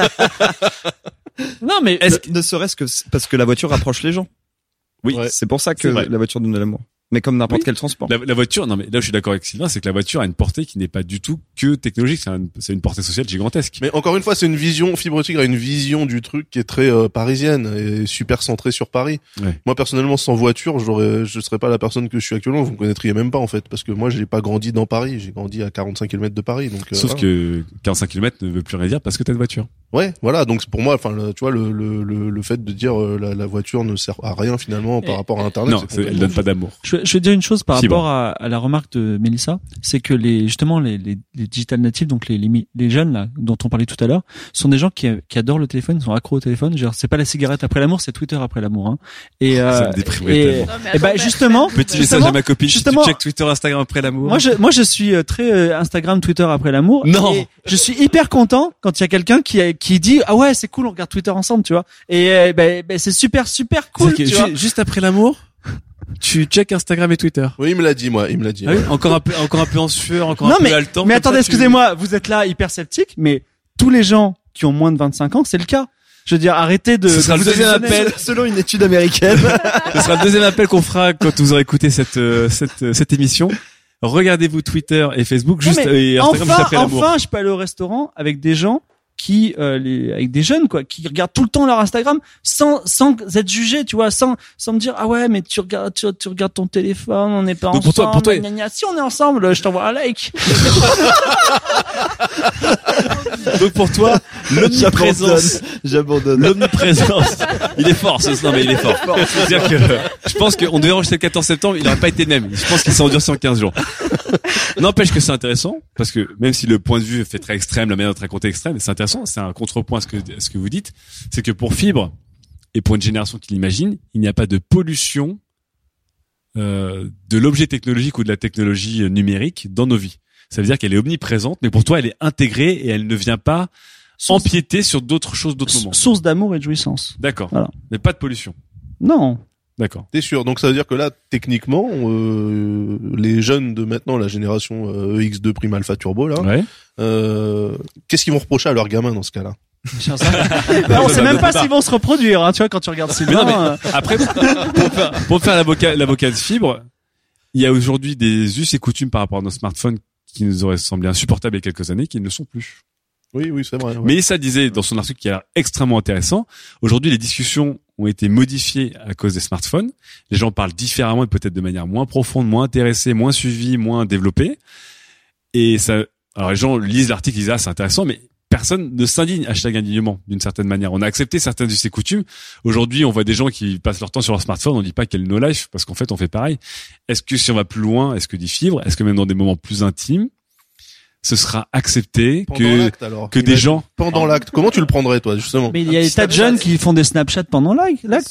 Ça pose pas de Ouais, non, problème. mais non, non, pas pendant l'acte pour toi te mettre en scène. Pendant l'acte pour juste re- reprendre ta timeline, savoir ce qui s'est passé pendant que tu oh Bah, quel vois enfoiré c'était Olas Je vais dire un truc. il je m'a suis- empêché de jouir Je suis certain que Sylvain, de temps en temps, pendant l'acte, il se dit, Hum, je checkerais bien ma, ma petite timeline, non? Non, pas du tout. pas du tout. Il est classique là-dessus. Je suis, je suis très romantique, moi, finalement. Mais en tout cas vous voyez ce que je veux dire? Ouais. est-ce que des choses qu'on pensait inacceptables à une époque et qu'on a acceptées Bah, les mœurs évoluent, mais Non, bon. euh, C'est-à-dire qu'entre entre sur une échelle de sur une échelle de de de, de Mélissa à Fibre, est-ce qu'on n'était pas déjà au 6 7 d'une certaine manière? Attends, ça veut dire De quoi 1 Mélissa, alors ça veut dire quoi, fibre sur une échelle de 1 sur une échelle de 1 à Fibre, est-ce qu'on n'a pas déjà passé la ligne médiane? Est-ce qu'on n'est pas en train de se diriger doucement vers le monde que Fibre nous a raconté? Mais alors, la Non, question, est la fou- question. la- fou, on que parle dans- même plus de non, mais pollution. Dans le, dans le papier dont Mélissa. je parle, c'est que ça change aussi la façon du- dont tu arrives à analyser les émotions des gens. Donc c'est que tu sais pas ce que pense la personne qui est en face de Il toi. t'envoie quoi. un émoticône, Tu c'est tu bon. l'as juste jamais vu, quoi. Donc tu sais pas. C'est chaud, quoi. Donc là, il y a une réelle, il y a une réelle interférence, il y a une réelle pollution. Mm. Donc on retourne. Mais on s'en rend cette- vraiment pas compte. Mais enfin, la différence quand même que je vois avec la voiture, Daz. qui était quand même le, Oui. le, le point de comparaison initial, c'est que euh, les usages de la voiture euh, en 1930 versus les usages de la voiture en 2015, Mhm. ils ont pas trop changé. D'accord. Alors que bon, Internet en 2015 versus Internet en 2010, déjà, c'est plus la même chose, tu vois. Ouais. Donc il y a, y, a, y a- y a quand même, c'est pour ça que le parallèle pour moi il est un peu biaisé parce que euh, C'est intéressant ce que dit Das. C'est vrai que la voiture, une Dans voiture, tu montes, euh, voilà, tu montes dans son toujours dedans. n'a euh, jamais changé, voilà, alors il y a- qu'il y a Internet. roues, un moteur, tu te déplaces et euh, Internet, on est passé d'un gros ordinateur à des montres intelligentes, voire à moins, et ça changera peut-être. voilà, c'est. euh, Mais alors, d'une certaine manière, Das, là-dessus, tu rejoins Fibre, c'est que. Ah ben oui, moi au départ j'étais d'accord avec lui. hein. D'accord. Ah oui, c'est vrai qu'à un moment, t'as, t'as dit après, je suis plus d'accord. Mais qu'à un moment, Après, t'étais ouais, d'accord. à un moment, j'ai- au début j'étais d'accord. Après j'ai dit non mais n'importe quoi. Comme d'habitude en fait. Donc en fait, vous êtes finalement Sylvain et Mélissa, vous pensez qu'il y a quand même une réelle pollution de technologie et Daz et Fibre qui sont d'accord. Ouais, ça nous Pense, arrive. pense On qu'en fait les, technologies après, ne polluent pas vraiment, qu'en fait ça, ça va évoluer euh, et qu'on Ouais, l'acceptera. faut s'adapter. Ouais. C'est bien, j'ai- j'ai- j'attends impatiemment les réactions de nos lecteurs là-dessus. Au-delà d'indignement en tout cas. De nos auditeurs, tu veux dire? Euh, oui, c'est vrai. Non, ouais, c'est- De lecteur audio. en fait, on va faire tout en image, il y aurait plus d'impact sur euh, sur 404. Allez, dernière FAQ pour le plaisir. F A Q. toute dernière FAQ. Euh, Fred A sur Twitter nous demande est-il juste de reprocher aux personnes âgées de ne pas se servir d'internet correctement? Lui il pense à Hillary Clinton euh, et aux dernières histoires avec Hillary Clinton. Ça me fait penser à une de tes chroniques d'Az sur euh, ton fameux euh, Ouais, Il faut protéger. Nos... il faut protéger nos vieux, Nos hein, comme on ouais. protège nos enfants, il faut protéger nos vieux d'internet, ils sont pas prêts, ils sont trop fragiles, etc. Mais est-ce que aujourd'hui on peut, est-ce qu'on doit se foutre de leur gueule parce qu'ils savent pas se manier internet, ou est-ce qu'il faut avoir une sorte de vraie compassion en disant écoutez, c'était que- pas leur média, c'est pas grave. S'ils nous appellent pour nous dire c'est quoi le clic droit, preuve, euh, pour moi, ça dépend en fait de l'exposition. L'exposition, C'est-à-dire que du temps, de la durée d'exposition aux médias. C'est-à-dire que si par exemple mon père, Oui. je prends un exemple comme ça au pif, euh, mon père en fait qui euh, par exemple maniperait un ordinateur une fois tous les huit ans, Ouais, je serais très patient avec lui. d'accord. Maintenant mon père qui a 12 ordinateurs chez lui, euh, Mais qui tanche. on a encore ramené un hier, Ouais. et qui est une véritable brêle, Ouais. et qui en plus ne le comprend pas qu'il est une brêle, donc il se prend vraiment pour un chercheur du MIT. bah là au bout d'un moment tu perds ta patience, tu vois. Et là tu l'excuses plus donc. Ah bah non, moi, j'ai zéro excuse, je laisse te démerder maintenant. D'accord, ok. Donc pour Das, ça dépend de. Ça dépend de la, du, la, de- du temps d'exposition au, au- Aux technologies. au techno, ouais, à la techno. Euh, Fibre, est-ce que tu tu dis faut pardonner aux anciennes générations le fait de complètement être largué sur une Oui, complètement, parce qu'il faut pas oublier qu'Internet, ça s'apprend. Et euh, apprendre, euh, ça devient de plus en plus dur quand on est, devient vieux. Je le sais parce que je deviens vieux et j'ai beaucoup de mal à apprendre certaines choses. Oui, c'est vrai Donc- que d'un point de vue cognitif, on est moins en moins performant. Voilà, et vous allez voir que euh, ben, quand il y aura euh, Snapchat, le prochain Snapchat qui va sortir, ça va peut-être être de plus en plus Bon, difficile. déjà, pour nous Snapchat, de- à part le plus jeune d'entre nous, on a un peu. euh, Voilà, moi, je suis pas trop dedans. Voilà, Ouais. mais, mais même lui, il est un peu abandonné. Et euh, voilà. Et je, je, je, je, j'ouvre une mini parenthèse disant que euh, les, les personnes du troisième âge sont souvent la proie euh, de, ben, de dispositifs nouvelles technologies. Je pense à Candy Crush, par exemple. Ouais. C'est-à-dire des, des, des jeux addictifs qui qui vous prennent votre carte de crédit comme des des mecs qui vous démarchent, qui vous vendent des canapés euh, téléachat Ah ouais, c'est Et vrai. euh, ouais. donc il y a, il y, a, il y a quand même une vraie menace euh, à ce niveau-là. Et Alors que Sigma Theory, lui, un jeu bien plus vertueux. et- on parlera de, de ça, mais disons que il y a les il y a les jeux vidéo, euh, qui, enfin en tout cas voilà, ce sont des ce sont des ce sont des des, des pièges addictifs qui prennent de l'argent, voilà. Et D'accord. aux Donc, vieux notamment. proté- protégeons nos vieux. D'ailleurs, c'est vrai que sur les mobiles, la catégorie qui a le plus explosé, c'est les quinquars. Tout à fait. sur les jeux, sur les joueurs. Mélissa, est-ce que tu, est-ce que tu dis non, non, non, aujourd'hui, euh, attends, euh, Internet c'est important, vieux ou jeune, faut apprendre, faut s'y mettre, etc. C'est d'utilité publique. Ou est-ce que tu dis bon, à un moment, t'as des gens, ils sont trop vieux pour ça. Soyons fatalistes, laissons-les, euh, laissons-les euh, Je pense qu'on aime, voguer à vue. On aime tous trop ici Internet euh, pour euh, lâcher l'affaire, bon sauf Daz. Moi j'ai pas les mêmes parents que Daz, j'ai des parents. Bah si, t'as lâché l'affaire pour ton père. Mais parce que mon père est irrécupérable.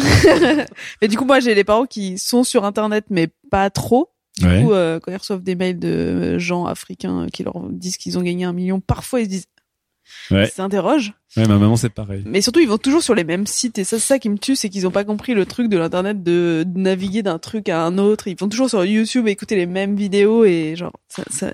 Ça, ça t'exaspère. J'essaie de leur apprendre, mais ils sont pas dans ce mindset-là. Tu vois, c'est comme ils, ils lisent Télérama. Ouais. Donc ils lisent Télérama depuis 20 ans. Et ben ils vont sur YouTube et ils regardent la même vidéo depuis D'accord. 6 En ans fait, quoi. ils consomment, ils consomment de manière linéaire Ouais. l'internet et, Et j'essaye de leur apprendre cadrer. de genre ah il y a ce site là et je vais leur dire un site mais s'ils n'ont pas leurs habitudes ils vont mettre longtemps tu vois. Mais, mais Slate, ça, Slate, c'est un mot anglais, c'est pour ça, c'est Ouais, dur à taper. mais, mais même Slate je sais qu'ils y vont moins que sur le Mais monde.fr Mélissa- ou Attends, mais. Mélissa, donc du coup, juste pour répondre à la FAQ, est-ce que ça t'énerve ou est-ce qu'il faut Ça les, m'énerve, leur pardonner Ok. D'accord. Mélissa t'énerve.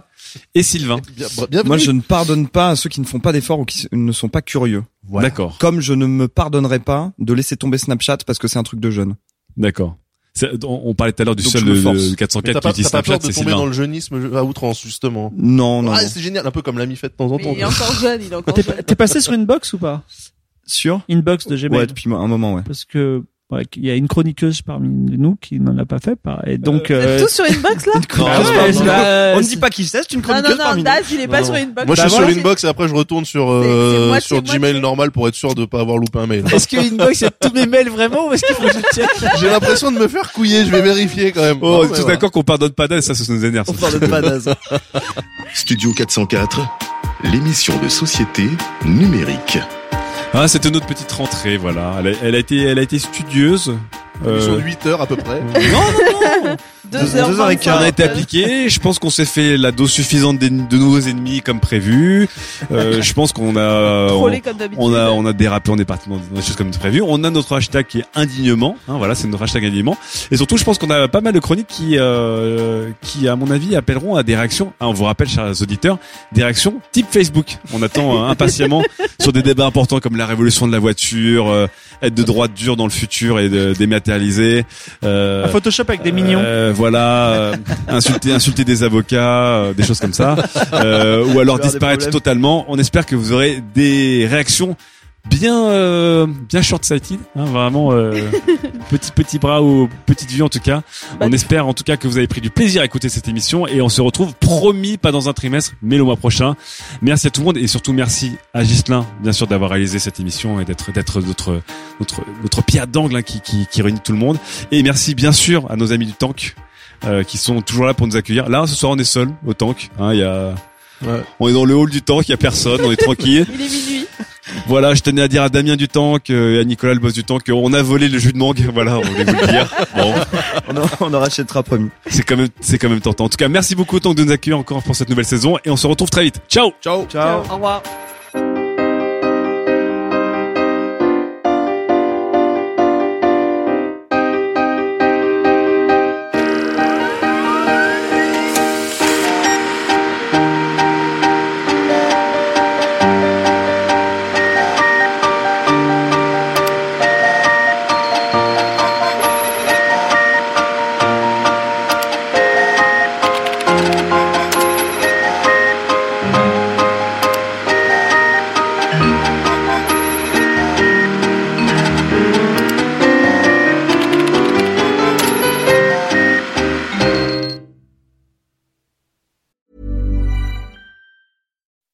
When you make decisions for your company, you look for the no-brainers. If you have a lot of mailing to do, stamps.com is the ultimate no-brainer. Use the stamps.com mobile app to mail everything you need to keep your business running with up to 89% off USPS and UPS. Make the same no-brainer decision as over 1 million other businesses with stamps.com. Use code PROGRAM for a special offer. That's stamps.com, code PROGRAM.